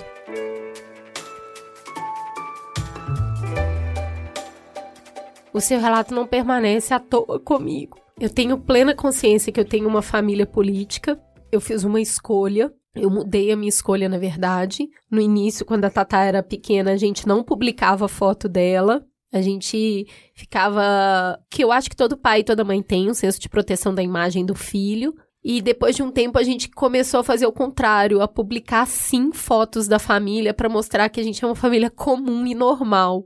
E principalmente depois que o amor chegou, publicar a foto deles juntos para mostrar que é uma relação normal de irmãos. Tem coisas que você colocou aqui que eu entendo que a gente vai enfrentar e eu te agradeço por contribuir com a nossa perspectiva de mundo. Quando a Tatá tiver 14 anos, o Amos vai ter 7. e ela é uma menina negra e eu sei que ela vai ser confundida com a babá dele. E eu crio os meus filhos preparados para esse mundo racista que a gente vive, mas um mundo muito cheio de amor. E é com o amor transbordando que eu tenho pelos dois que eu crio eles para enfrentar essas adversidades, no mínimo sendo debochados. A gente brinca um pouco projetando, eu e o AG projetando, porque pai e mãe só faz isso da vida, tá? Fica projetando as coisas. Mas imaginando reuniões de trabalho onde eles vão e o Amos fala: É, tá claro que um aqui é adotado para todo mundo pensar que é a Tatá e ele falar que é ele, sabe?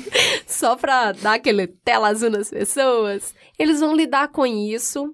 Nosso trabalho é resguardar essa irmandade, essa fraternidade com muito amor e carinho. Quando eu consegui aceitar a gravidez do Amos, me aquecia muito o coração imaginar que a Tatá nunca mais ia ser sozinha. É, a gente vive longe das famílias nucleares, né? Dos pais e das mães, morando em São Paulo, as famílias são de outras cidades. Saber que para sempre eles estarão juntos é uma projeção de afeto e de carinho que a gente faz. Eles são mais irmãos do que muito irmãos que eu vejo. Esse final de semana aconteceu uma coisa boba de cotidiano, mas que reflete um pouco disso. O Amos é enorme, né? Ele, é, ele, é um bebezão. E ela também cresceu muito depois que ele chegou. Ela deu uma espichada absurda. Ela pegou ele no colo, perto do sofá, e ela tava de pantufa e vestido comprido. E, e a Tatá tá sempre cheia de pano. E ela tomou um escorregão e caiu com ele no colo. E ela caiu de um jeito que eu tomei muito susto. O bebê caiu no sofá e ela caiu no chão. E eu briguei com ela. Eu falei, levanta, Tamires, olha só, você não presta atenção. Ela, mas eu protegi o bebê. Eu falei, mas eu tô preocupada com você. Olha a posição que você caiu, levanta, deixa eu ver sua perna. E não tá, tá, tá, tá, tá, tá. E o Amos ficou sem entender nada. E aí ela chorou. E aí ele chorou porque ela chorou. E aí ele queria voltar pro colo dela. E eu tentando ver se ela tinha machucado a perna ou não. A preocupação dela foi proteger ele. E ela achou que eu tava brigando por causa dele, e eu tava brigando porque eu tava preocupada com ela. Porque se tem uma coisa que a gente faz é brigar com o filho quando ele se coloca em risco. é impressionante, eu não sei o que que acontece. Mas você fala, se você machucar, eu vou te matar.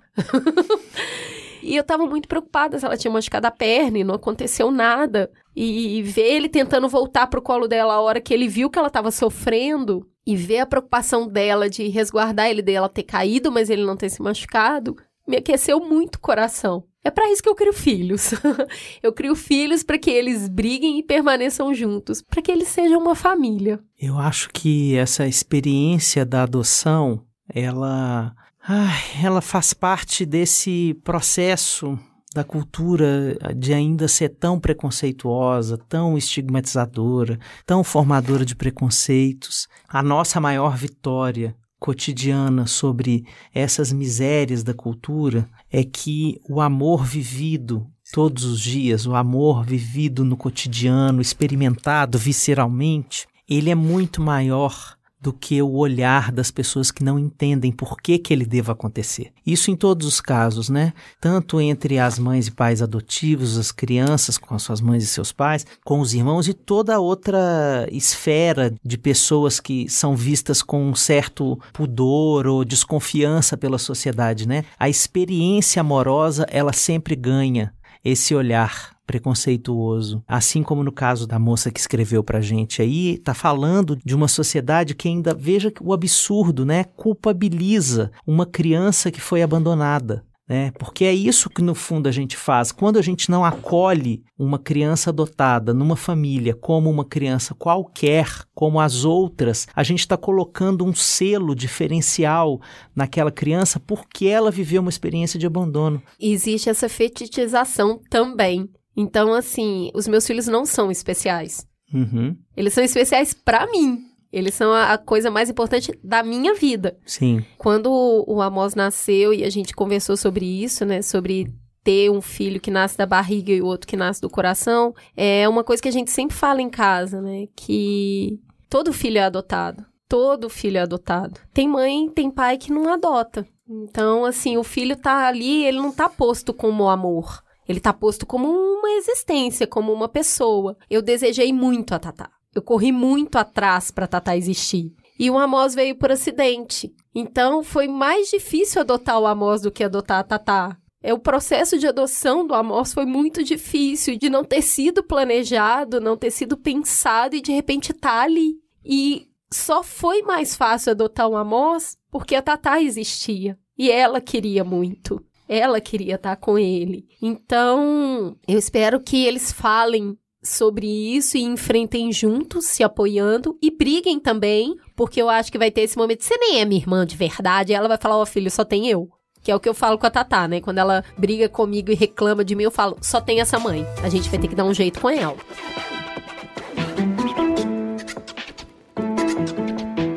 Então vou contar a história da Camila Posa, de 32 anos de Sorocaba. Fui filha única até os 8 anos de idade e me lembro até hoje da noite em que meus pais me contaram, na volta de um passeio da escola, que eu teria um irmãozinho ou irmãzinha. A gente morava na casa da minha avó materna e eu tenho a recordação da gravidez da minha mãe ser muito festejada por todos.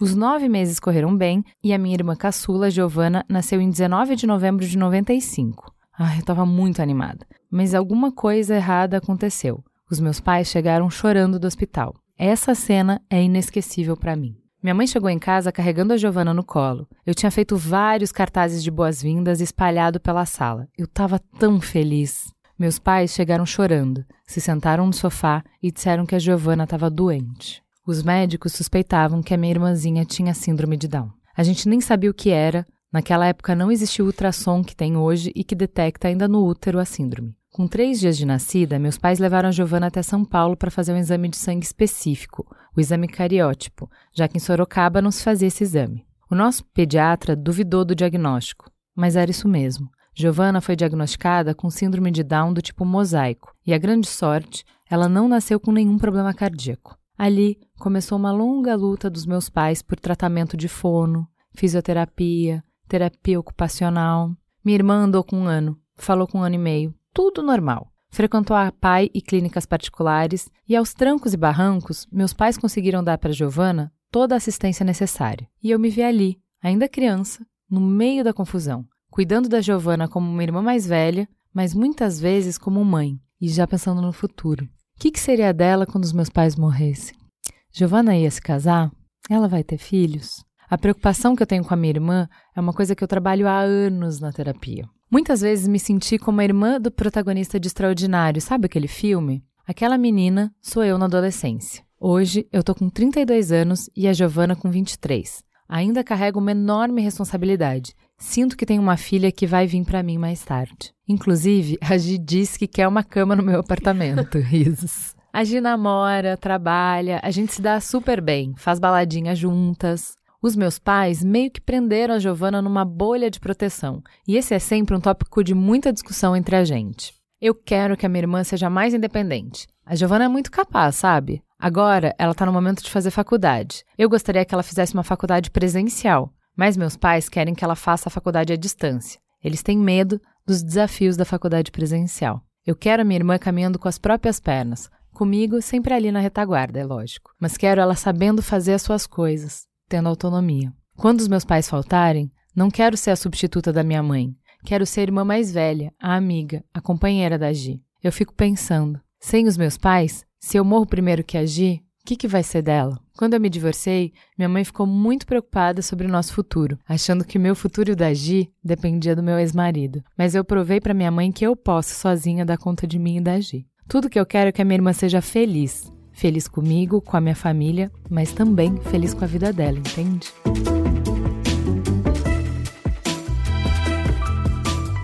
Ou se eu entendo. Opa! Conta aí um pouquinho, Juliana. Conta um pouquinho. Eu acho muito lindo. Eu tenho uma sobrinha que tem síndrome de Down, né? Que é super pituquinha, pequenininha, tem três anos ainda. Lolo. Lolo. O irmão dela tem cinco. E eu acho que isso, ela é uma coisa assim. Tem um, um, amigo que, o Rico, ele é pai do Pedrinho. E o Pedrinho nasceu com síndrome de Down, primeiro filho. E aí muita gente falava para ele: ah, você tem que ter um segundo filho para cuidar do Pedrinho depois. Ele falava: gente, nenhum filho merece nascer com uma missão, né? Nenhuma criança merece nascer com uma missão. Não existe isso. Eu vou ter filho se eu quiser ter mais filhos, aumentar a família, mas eu não quero engravidar e ter o filho e colocar uma criança no mundo com uma missão. E eu acho que isso é, é um desafio, né? Irmãos que têm é, irmãos com alguma necessidade especial, como é que a família se organiza para dar conta disso e que peso que eles têm, né? As histórias dos irmãos dos portadores de necessidades especiais são sempre histórias muito angustiantes porque eles recebem mandatos da sociedade o tempo inteiro. Eles escutam essa frase: você precisa fazer bem a sua vida, você precisa ter uma biografia muito incólume, porque você é a fundação do futuro do seu irmão depois que seus pais faltarem. E isso é muito estudado por quem trabalha com pessoas como agir. Em primeiro lugar, que isso seja uma construção e não uma imposição. Que o irmão tenha desejo de ocupar esse lugar né, de ocupar isso com amor, com dedicação, mas também com escolha. Que ele faça isso nas suas possibilidades e que a gente possa ampliar o conceito de família para a comunidade. Né? Para mim, século XXI já passou da época da gente romper essa fronteira entre família e comunidade e colocar uma igualdade de significado entre essas duas palavras. Porque se é uma família que não tem outros filhos, que a comunidade possa fazer esse processo de adoção, sabe, das necessidades especiais dessa pessoa, que a gente possa se organizar e se constituir como um mundo que se importa pelos outros, Mais do que romper, acho que é voltar, né, Lê? Porque isso a gente inventou, essa toda a responsabilidade só na família nuclear Sim. é uma coisa muito moderna. Sim, é verdade. Porque sempre foi mais expandido, mais sempre expandido. foi mais coletivo, sempre foi, primeiro, avós, tios, primos, dividindo esse peso e até a comunidade mesmo, os vizinhos eram muito sim, mais próximos, a gente tinha muito mais troca. Esse peso que a gente tira da comunidade enquanto a vila, a aldeia, os vizinhos, traz para a família, da família diminui de sete irmãos para um irmão, Isso. das tias, exclui as tias, exclui os primos, exclui os avós, vai só para a família nuclear e a família nuclear tá minúscula, vai dar ruim. Vai dar ruim, né? É, sempre. Lembrando que existem hoje comunidades de pessoas que portam a mesma característica longe da árvore Sim. e que estão fazendo um papel muito maravilhoso de levar essas pessoas para muito além do que a família imaginava que elas pudessem ir. Então, o destino que normalmente as famílias atribuem a uma pessoa, por exemplo, portadora de síndrome de Down, ainda é um destino muito pequeno diante do que essas pessoas têm potencial de fazer e ser na vida. Por isso que eu acho tão bonito o papel da Camila na vida da Gi. A gente, como pais, a gente tem que fazer um esforço consciente diário para não segurar, né? A gente segura porque esse filho, ele, é, ele vai sofrer, ele vai ser frágil. A gente segura filho sem deficiência, né, gente? Vamos uhum. lá. Né? Vai sofrer, vai namorar essa pessoa, vai tomar um pé na bunda. Imagina um filho com deficiência. Eu, eu entendo isso. O meu marido tem o irmão mais novo dele, né? O irmão do meio do AG tem síndrome de Down, numa família do interior, ele tem 45 anos, então, há 45 anos atrás, então o AG com 7 anos de idade desenvolveu uma gastrite e quando chega no médico, o médico tentando entender uma gastrite numa criança de 7 anos, ele falou: Eu preciso muito trabalhar porque eu preciso cuidar do meu irmão. Então eu acho que conversar sobre isso, entender isso, ele sempre teve essa relação com o Ricardo. Inclusive, o AG teve uma relação de apagamento, de se apagar porque esse irmão precisava muito. Então ele falou: Eu não posso ser protagonista, então deixa para esse irmão, porque esse irmão precisa. Então precisa ter uma relação mais equilibrada disso desses irmãos. Eu acho que nesse filme extraordinário tem uma reflexão bonita da irmã Sim. que ama, mas que sente falta da atenção diante desse outro irmão que precisava muito mais, demandava muito mais, mas tá aqui a Camila empurrando. A Camila fala: é. Eu quero que a Gi faça, eu acho que ela pode mais. E aí a Camila tem esse direito como irmã, né? Ela puxa. Como todas as histórias que a gente tá falando aqui, transcende o recorte específico, que é esse também é o papel de irmãos, e por isso é tão legal ter irmãos, porque é uma mediação na relação dos pais, né? Sim. Existe uma intervenção aí. E Sim. eu acho que em, em vários casos, e a gente até não pegou aqui histórias, por exemplo, em que um filho tá abusando dos pais. Acontece muito. E vai ter o irmão que vai intervir. Porque sim, quem que pode sim. intervir? Quem sim. que tá ali para intervir? Então, o ter irmãos é ter mediação. É, por exemplo, um irmão falar pra mãe: mãe, você tá falhando aqui. Você Nossa, não tá vendo isso. você não tá vendo essa, essa necessidade desta criança aqui. Você não tá vendo. Ele tá gritando e você não tá ouvindo, mãe. Quantas. Então, eu acho que isso a gente ainda não tinha falado no programa, do quanto ter irmão é ter um aliado, é ter um mediador, é ter um outro olhar para intermediar essa relação de parentalidade, né? Nossa, agora você me tocou flechando meu coração, porque os meus filhos fazem muito isso comigo. Né? Eles me relembram, porque a gente não tem condição na vida que a gente leva de enxergar tudo. Mesmo que a gente morasse numa estrutura em que a gente não precisasse sair os nossos olhos são cegos para muita coisa que estão do nosso lado. São os olhos de outras pessoas que nos ofertam esse, essa complementação. E de outro lugar, né? E de outro lugar. Porque é horizontal. Então, é... ter essa interlocução, eu acho isso muito lindo. E como o irmão é advogado, não é? É. E de como... defesa e de acusação. É, e como, assim, e como se juntam para motim, Sim. e como, e como essa relação é rica Sim. e tem muita coisa aí, sabe? É, eu vejo isso. Já contei aqui de uma situação em que a Nina tava tocando puteiro num avião, eu não tinha o que fazer, né? Não tem muita margem de manobra, um castigo, não sei o que. Eu falei que ela ia ficar sem o lanche. Aí ela não parou mesmo assim. Quando a aeromoça veio, eu falei, dá o lanche pro Benjamin, ela não vai tomar o lanche. Ele pegou o lanche dele e dividiu com ela. E aí ele me deu uma bronca de por que, que eu tava dando uma bronca nela, porque ela tava chutando a, a cadeira da frente. E ele falou: não tem ninguém ali. Eu vi porque o cinto tá solto desde que a gente decolou. E qual é o ponto dele? É, primeiro, fazer uma intermediação. O castigo é desproporcional, não precisa. E aí, contra isso, eu consigo argumentar que é quem tem que educar ela sou eu, deixa que daqui eu cuido. Mas, então, intervir nisso, mas quando ele tira o castigo dela, que é, ela ia ficar sem lanche, ele divide o lanche dela, com isso eu não intervenho. Por quê? Porque se ele quer dividir o que ele tem, se ele vai ter menos para ela ter, nisso eu não posso agir. Isso. E eu acho que isso é sensacional de irmão. Sensacional. De como a nossa relação como pais passa por isso também. Isso. Eles são nossos mestres e eles são mestres entre eles. Né, eles também se ensinam, porque depois, cinco minutos depois de uma mega treta que eles uhum. têm, eles estão ali se abraçando então. e estão aprendendo através disso também a fazer reconciliação, reparação afetiva. Eles estão se preparando para a vida juntos, sob os nossos olhos. E esse é o cuidado que a gente deve ter, eu acho que como pais, quando a gente fala de um filho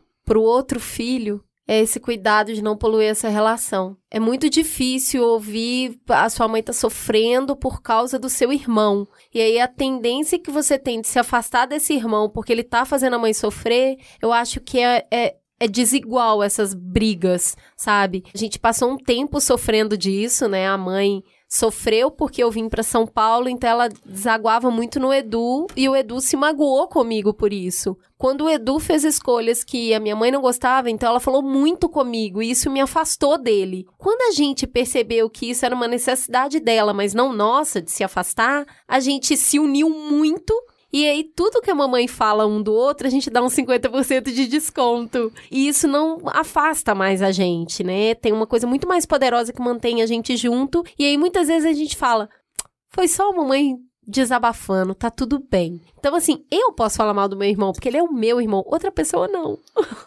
ele é meu. Sim. Para mim, irmão é o resumo sobre a impermanência da vida. A gente acompanha o fechar de ciclos. A gente vive várias vidas com ele dentro de uma vida e a gente tem que se exercitar o tempo inteiro para se desacostumar a quem ele era, porque ele, a gente está testemunhando o desabrochar de uma nova pessoa várias vezes do nosso lado. Então, ter irmãos é exercitar esses olhos para a impermanência, para olhar para a nossa impermanência também. Então, é um espelho dos muito bonito filhos, dos, dos nossos, nossos filhos, pais, dos nossos parceiros, porque é Isso. é inevitável. É inevitável. É isso.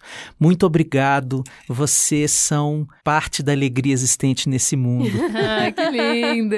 Obrigada a você pela generosidade, por encaixar aí no seu horário e estar tá aqui para fazer a gente crescer com essas relações. Muito obrigado. Amo vocês.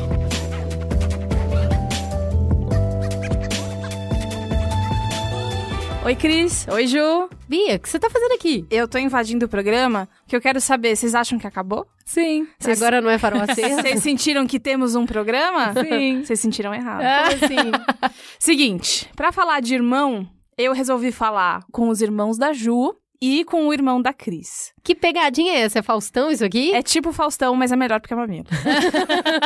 Entendeu? Então agora a gente vai começar ouvindo o Edu. Quem é Edu, Cris? É meu irmão. Hum, Tá lá no Canadá. Tá lá no Canadá? Igual a Tá. Luísa. Igual a Luísa.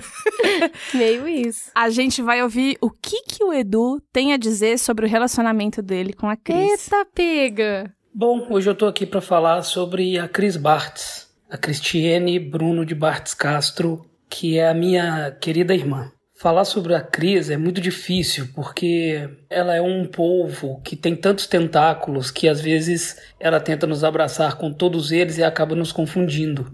Então eu, como irmão dela e ela sempre tentando me proteger, me ajudar, me aconselhar, durante parte dessa caminhada eu fui um pouco sufocado por todos esses tentáculos. Mas eles nunca me fizeram mal, na verdade, eles sempre de uma certa forma me ensinaram. O jeito com que ela lida com certas situações, a princípio me deixa confuso, mas depois, mais brandamente, eu entendo.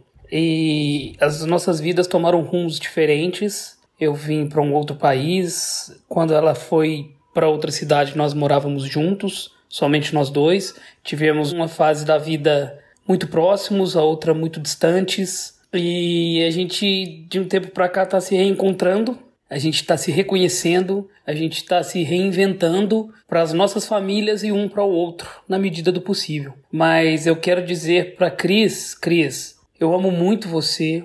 Você é um ícone na minha vida, você é, é um motivo de, não só de orgulho, sabe? É uma personificação de amor, de vitória, de consciência, de humanismo. E você é incrível, a sua família é incrível, a nossa família é incrível, os seus sobrinhos te amam muito, como a mim também. Que você seja sempre a minha irmã.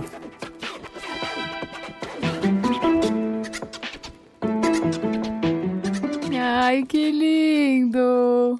O Edu me ensinou a ser mãe, né? Eu me sentia muito responsável por ele e no afã de muitas vezes proteger ele das coisas que eu sabia que não iam dar certo. A gente passou por muita coisa junto, um divórcio dos nossos pais cheio de violência. Ele tinha sete anos na época, ele voltou a chupar chupeta, a usar fralda. Foi tudo muito difícil para nós dois. Eu sempre senti que eu tinha que proteger ele do mundo. Hoje, se eu consigo criar filhos mais livres, é porque eu consegui entender que as pessoas precisam passar pelo que elas precisam passar e eu não posso fazer nada sobre isso a não ser amá-las. Edu, obrigada pelo depoimento, obrigada por me deixar sempre entrar. Eu tô aqui pra você sempre. Eu te amo. Ju, sua vez. Eita! A gente começa com o Lucas. Olá, meu nome é Lucas Valauer e eu sou irmão do Vitor Valauer e da Ju Valauer. E a minha experiência com irmãos é a melhor possível. Bom, eu digo possível porque, em diversos sentidos, a gente teve uma família bem disfuncional durante a nossa infância e adolescência, e talvez justamente por isso esse laço fraternal foi construído de uma maneira muito forte. Eu não poderia descrever de outra forma senão realmente uma conexão que transcende o sangue, né? A gente tem realmente afinidade, proximidade, amizade, cumplicidade e as minhas memórias são muito boas, muito gostosas assim da minha infância e adolescência de ter minha irmã como minha confidente. A minha irmã foi durante boa parte da minha vida quem eu sempre dividi as minhas relações amorosas, minhas decepções, os meus sonhos de vida, as minhas frustrações, enfim. E eu lembro com muito carinho de ir pro quarto da minha irmã ficar ouvindo música num toca-discos que ela tinha, ouvindo os clássicos da fossa, né? Eu tenho até uma história que hoje se torna engraçada por entender um pouquinho melhor a vida como funciona, mas num desses momentos disfuncionais da nossa família, que a gente se unia, a gente dormia tudo junto no mesmo quarto. E numa dessas ocasiões a Juliana disse o seguinte: Olha, quando eu, quando eu fizer 18 anos, eu vou ter meu apartamento, meu próprio lugar, vou levar vocês para ficar comigo e a gente vai comer McDonald's toda semana. Então, apesar de ser uma perspectiva muito inocente e ingênua da vida e a, uma perspectiva adolescente, né, da vida, isso mostra a característica tão forte dos nossos laços, assim, entre irmãos, que foi sempre de estar junto e, e de poder depender do outro e, e, de poder contar. A gente construiu uma interdependência muito bonita nesse nosso relacionamento. E eu sou muito grato por ter tanto a Ju quanto o Vitor como irmãos.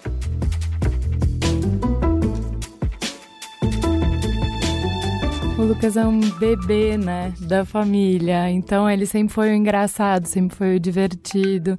Quando ele era pequenininho, a gente sempre dormiu no andar de cima, minha mãe no andar de baixo. Ele pegava a fraldinha, a chupeta e o Snoopy dele queria descer para dormir com a minha mãe. Minha mãe só volta. E aí ele ia dormir na minha cama, então ele dormiu comigo muitos anos. E aí o Vitor, para ter o espaço dele comigo, ele criou essa coisa de que agora eu tenho que dormir com a Ju você não pode dormir junto porque eu vou contar minhas coisas para ela. Então a gente criou essa coisa de que hoje é o dia do Vitor, hoje é o dia do Lucas, porque eles iam repartir as coisas deles comigo. É difícil a gente ver que eles cresceram e que eles são outras pessoas por muito tempo. Acho que eu me vejo muito no relato do Edu, eu acho que meus, irmãos foram muito generosos, né? O Lucas foi muito generoso. Eu passei por cima dele várias vezes porque eu queria escolher por ele, porque eu queria proteger ele. É muito, é muito bonito ver que o que ele escolhe trazer para os nossos ouvintes, o que ele escolhe contar, é de quando a gente era criança, de como a gente prometeu se cuidar. Eu tenho os meus irmãos tatuados na minha pele.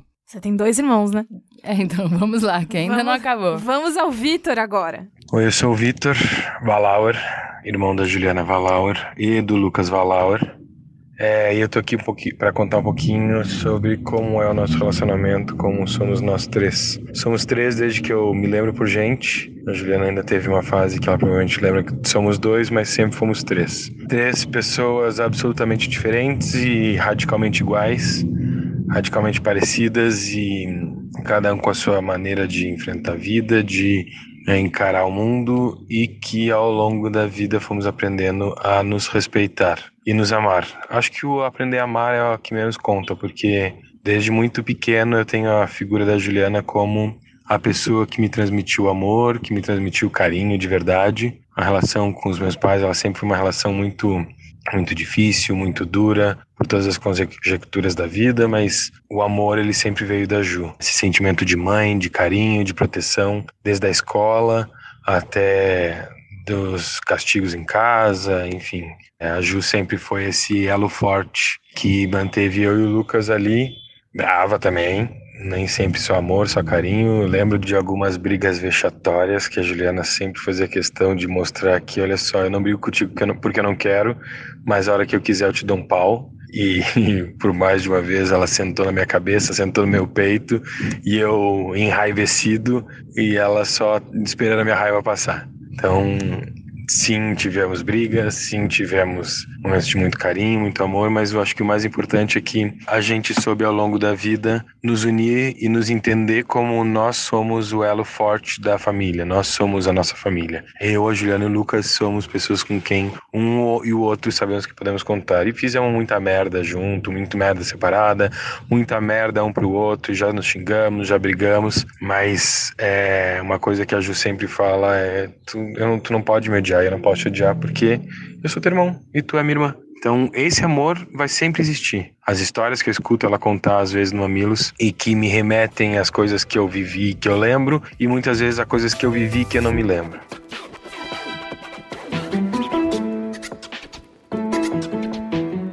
O Vitor é o meu irmão que veio para ser o oposto de mim e para me mostrar o que eu também posso ser recentemente na terapia, eu tive um puta insight super importante por causa do Vitor, né? Que, é, enfim, eu achava que as coisas que eu fazia eram porque, ah, então, é, minha, minha família é assim. Eu falei, cara, mas o Vitor nunca aceitou isso. Ele sempre fez tudo de diferente. Não podia transar, eu vou transar. Não pode pintar o cabelo, eu vou pintar cabelo. não pode matar aula, eu vou matar. E vou fazer o que eu tiver que fazer, eu vou ser quem eu tiver que ser. E eu, a filha da regra, né? Então, eu sempre estou aprendendo nesse lugar de confronto e de ele é o corajoso, é só por ele que eu estou em São Paulo aqui, porque ele veio sozinho e me trouxe pra gente dividir, chegar num apartamento só com um colchão para duas pessoas e nada mais. Ele é o cara que sempre bancou os meus sonhos, então ele sempre coração gigantesco, pagou as coisas que eu não podia fazer. A gente nunca fez conta e ele sempre foi muito generoso para mim. Depois que a gente cresceu, eu cuidei muito dele pequeno, mas depois que a gente cresceu, ele cuidou muito de mim. Eu tenho em casa até hoje um vestido que ele me deu, pra gente fudido em São Paulo, grana nenhuma para sustentar. Eu vi um vestido, eu gostei, ele foi lá e comprou para mim. Então, é uma história de muito amor. Eu concordo com o que eles falam de que a gente sabe que é um podendo contar com o outro é quem a gente tem pra vida. E eu acho que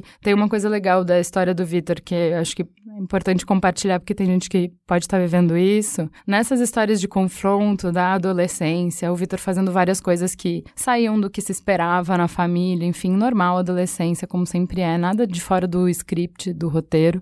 E eu lembro que uma vez ele, eu falei para ele assim: até quando você vai fazer as coisas para testar se eu te amo ou não? Até quando você vai jogar a bola longe para ver se eu vou buscar? Eu vou buscar todas as vezes.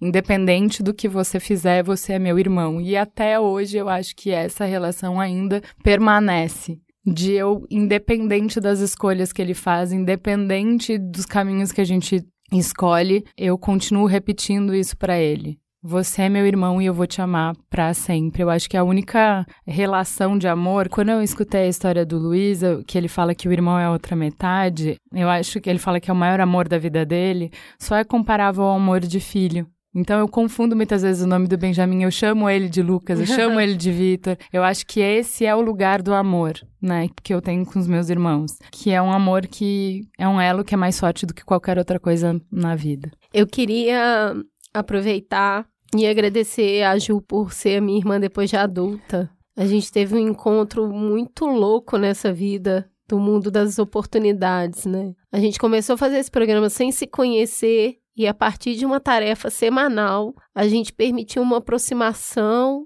lenta, gradual. Era só um encontro semanal para gravar o Mamilos, foi virando um o WhatsApp chamando para falar de outras coisas, que foi virando um almoço, que depois virou um jantar, e eu não consigo mensurar, eu não consigo entender em que momento que eu já não conseguia passar um dia inteiro sem falar com ela, pedindo uma opinião, pedindo um conselho, e a gente teve que aparar muita aresta para permanecer junta, porque imagina, isso aqui era só uma diversão e de repente tinha sentimento e de repente esse sentimento era muito forte.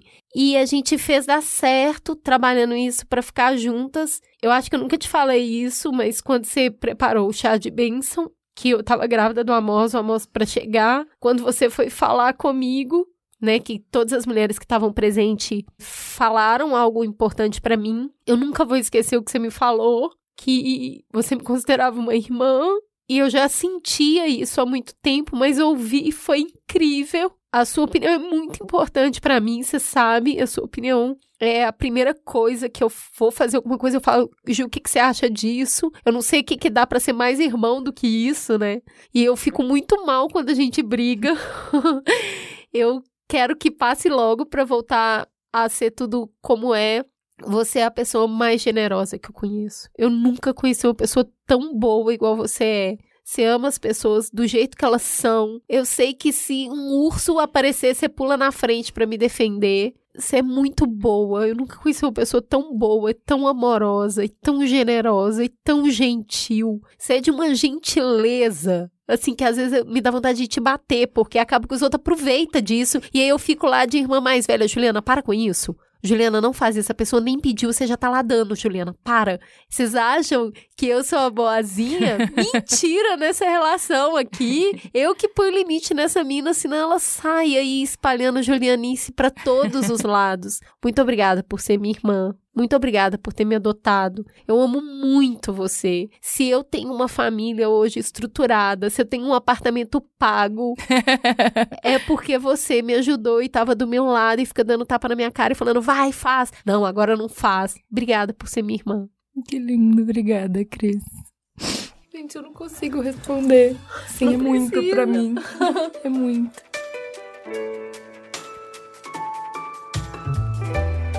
Bom, depois de fazer vocês chorarem, Eu acho que. Nossa, as caras muito Missão inchadas. cumprida? Podemos fechar essa teta? Temos Podemos, a gente teta. só precisa agradecer as 72 pessoas que em dois pai. dias nos mandaram os relatos dos irmãos. Meus amores, quanta história legal. Tinha Quanta. muita, muita, muita. A Deia sofreu demais pra fazer essa curadoria. Ela queria fazer dois programas e, ó, eu não descarto a possibilidade da É. gente voltar nesse tema A no gente futuro. nem sabia que irmão tava tão reprimido aí.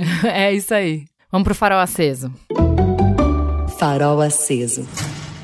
Vamos pro farol aceso. O que, que você indica, Cris? Menina, eu vou indicar uma minissérie. Vou falar rapidamente sobre ela. O nome da minissérie é Espião. É baseada num fato real. Um israelense se infiltra na Síria para entender planos ali de ataque a Israel.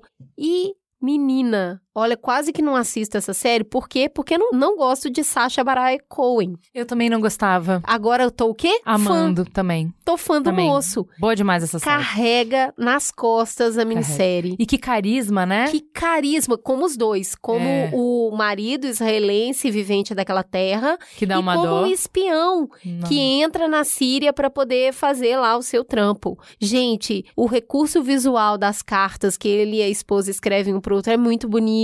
É. Eu achei a série muito bonita. Conhecer um pedaço dessa história que eu não conhecia foi bem interessante. Conhecer um pouco dessa história e, claro, né? Corri no Google, fiquei lendo tudo sobre, entendendo o que, que aconteceu. E o Baraya Cohen ficou muito parecido com ele na real. Com Ah, ele é, Cohen. Eles não são parentes, embora dividam um sobrenome. Eles ficaram muito semelhantes fisicamente. A série é muito boa. São cinco episódios, seis episódios, se não me engano. Vale muito a pena para conhecer um pedaço da história, conhecer de ousadia, conhecer de espionagem real oficial, como é que se fazia ali a parada. Acho que faz até hoje, não sei. Ótima série, assistam. Espião tá na- lá na Netflix. E você, Jujuca?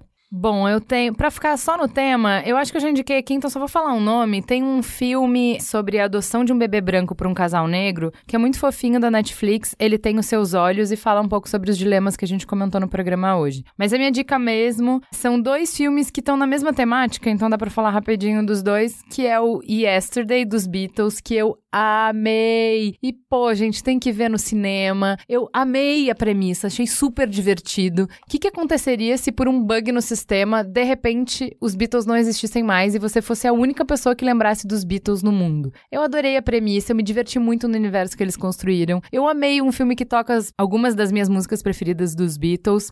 Eu achei uma delícia. Nessa série que a gente tá seguindo de fazer filmes a partir de bandas, eu achei isso bem mais divertido até do que o Queen e do que do Elton John, que já tinham sido filmes que eu tinha curtido, mas essa história de, tá, eu posso usar as músicas pra construir uma outra história e não necessariamente porque eu quero usar essas músicas contar a história da banda, adorei. E nessa toada tem o Música da Minha Vida, que é muito legal também e conta a história de um moleque indiano que morava na Inglaterra e se apaixonou pelo Bruce Springsteen. E fala que, pô, esse americano conta tudo da minha vida. Cara, eu amei os recursos, como é que eles colocam as letras, eu achei lindo. Eu amei o ator principal. E tem uma coisa que eu tenho gostado muito de prestar atenção, que é, o filme se passa nos anos 80, na época da Thatcher, desemprego comendo solto, mostra todos os problemas sociais que vêm disso, do desemprego alto. Alô, 2019? É, e se a gente acha que a gente inventou a intolerância, né? Tipo, nossa, como é que o mundo pode estar assim?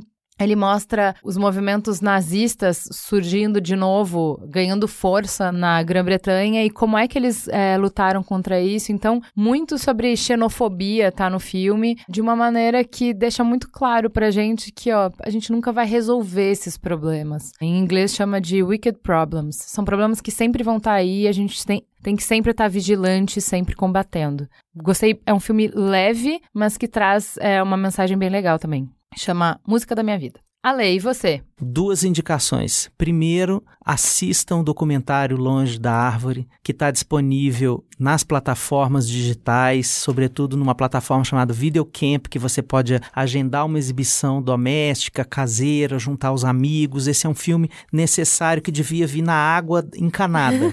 é importante para a nossa cultura. E a segunda indicação, importantíssimo lançamento, sincrônico com uma mega treta da nossa sociedade atual, é o livro, a biografia da Fernanda Montenegro, que eu estou acabando agora. Prólogo, ato e epílogo. Maravilhosa história de vida contada com uma preciosidade narrativa, com a maturidade de uma mulher que levou de cada momento da vida um grande suspiro para a existência e ela entrega isso para a gente com uma generosidade incrível e cada página daquele livro você vai fazer no seu coração o avesso que teve gente aí dizendo sobre ela.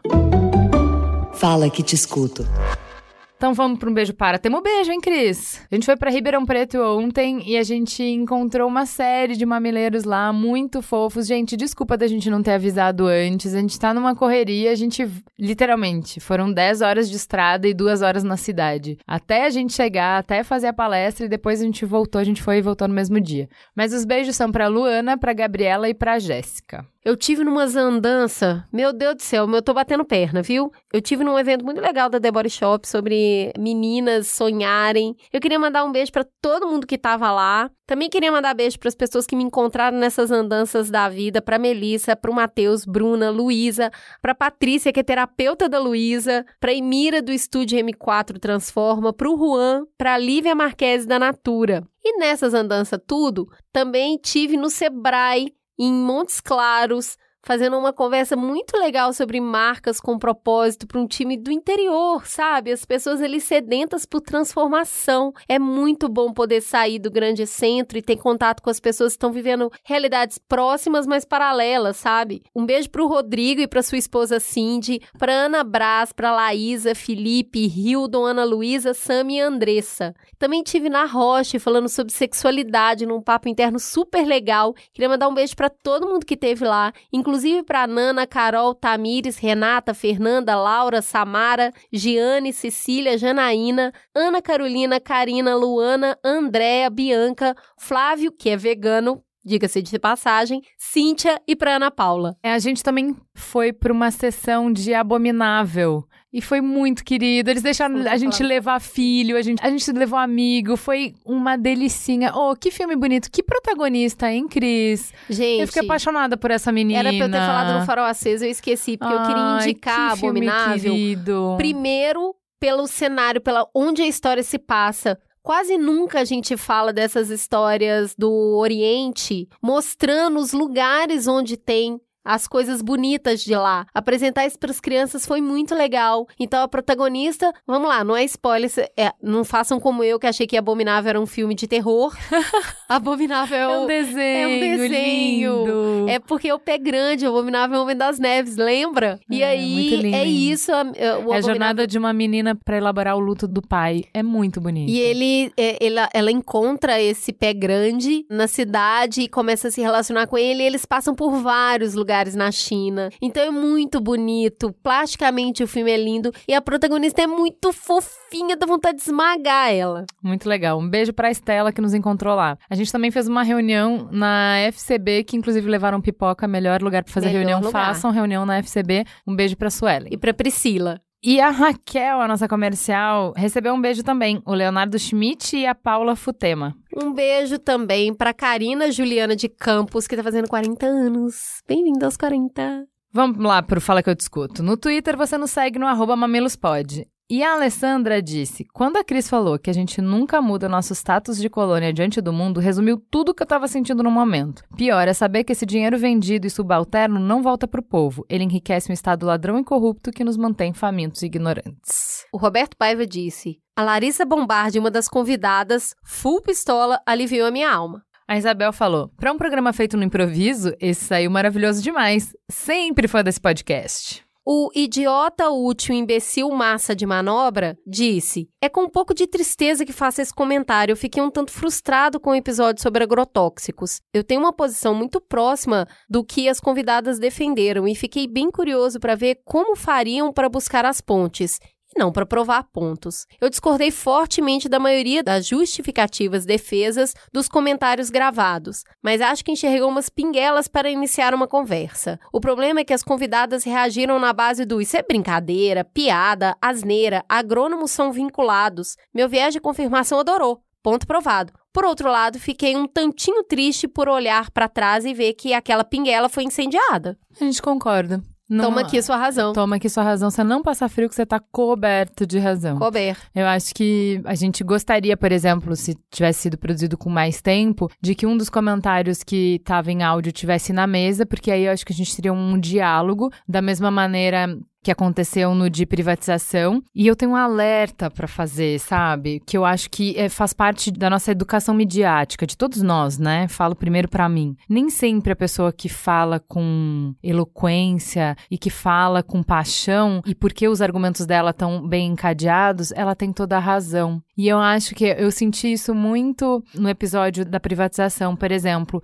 No intuito de construir pontes, o Marco Antônio não refutou todas as coisas que ele teria alguma coisa para discordar da Helena. Então ele escolheu algumas coisas estratégicas. Então muita coisa do que ela falou passou batido como se fosse verdade, sem ser contestado. Ficou um programa cheio de pontes, mas que muita informação não foi contestada. Não é verdade exatamente tudo, não, é, não tá tudo ali, sabe? E eu acho que do outro lado aconteceu com o espectro oposto nesse programa de agrotóxico, que como os convidados que eram contrários não estavam na mesa, eles não podiam contra-argumentar com o que elas falaram, então elas tiveram a palavra final. Eu acho que assim, como a gente sempre diz que o Mamilos, ele não termina, ele não encerra o assunto, ele dá o pontapé inicial. Eu fico muito feliz quando vocês continuam a conversa falando, ó, gente, tem coisa errada aí, não tá tudo aí, e realmente não tá. Mas honestamente, de uma pessoa muito crítica, eu acho que foi um ótimo começo de conversa. Você também pode nos seguir no Instagram, no arroba mamilospod. Como a pessoa que eu não sei ler o nome, que é VVVBZNMMMMM,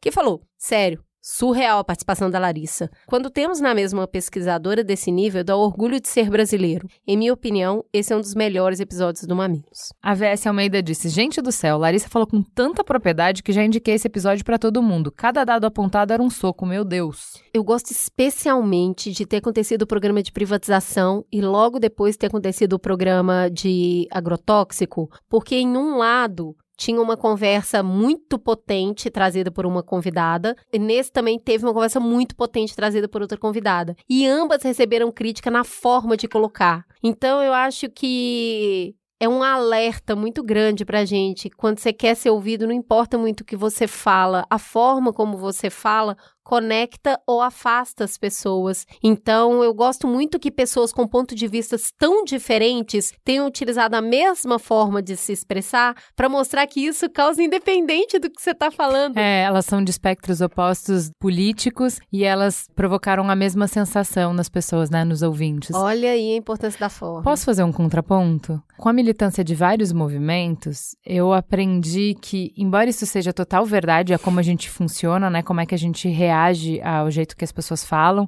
a forma interfere, né, em como a gente aceita. Se a gente puder, vale a pena dar um passo de empatia, de entender que quem tá ou muito afetado, que foi o que aprendi na militância, né? Ou muito apaixonado, pode não conseguir entregar a mensagem do jeito eu vou falar entre aspas, tá? Higienizado que a gente gostaria. Às vezes não tá empacotado e não tá embrulhado da forma perfeita pra gente entender, mas o que a pessoa fala é importante. Até porque o que muitas vezes não tá no pacote é a paixão que ela tem. Uhum. E a pessoa, quando ela tá falando de um tema de uma maneira apaixonada, ela tende a falar isso mesmo, sabe? Dessa maneira, dessa maneira emocional, passional, ela É. fala do tema. É isso aí. Então, assim, a gente recebeu muitas críticas desse programa. Mas muita, assim, muita gente incomodada com a forma como os dados foram colocados e com a ausência do contraponto na mesa, porque ele existiu, mas ele não estava na mesa. E a gente concorda com vocês. Eu acho importante falar isso aqui, que a gente também sentiu falta disso. E é por isso que você tá aqui com a gente no Mamilos, porque tem dia que não sai do jeito que a gente quer. não sai do jeito que a gente espera. E bola pro próximo programa. Temos um programa, fica gostosa a sensação de mais um Mamilos no ar. Até a próxima semana.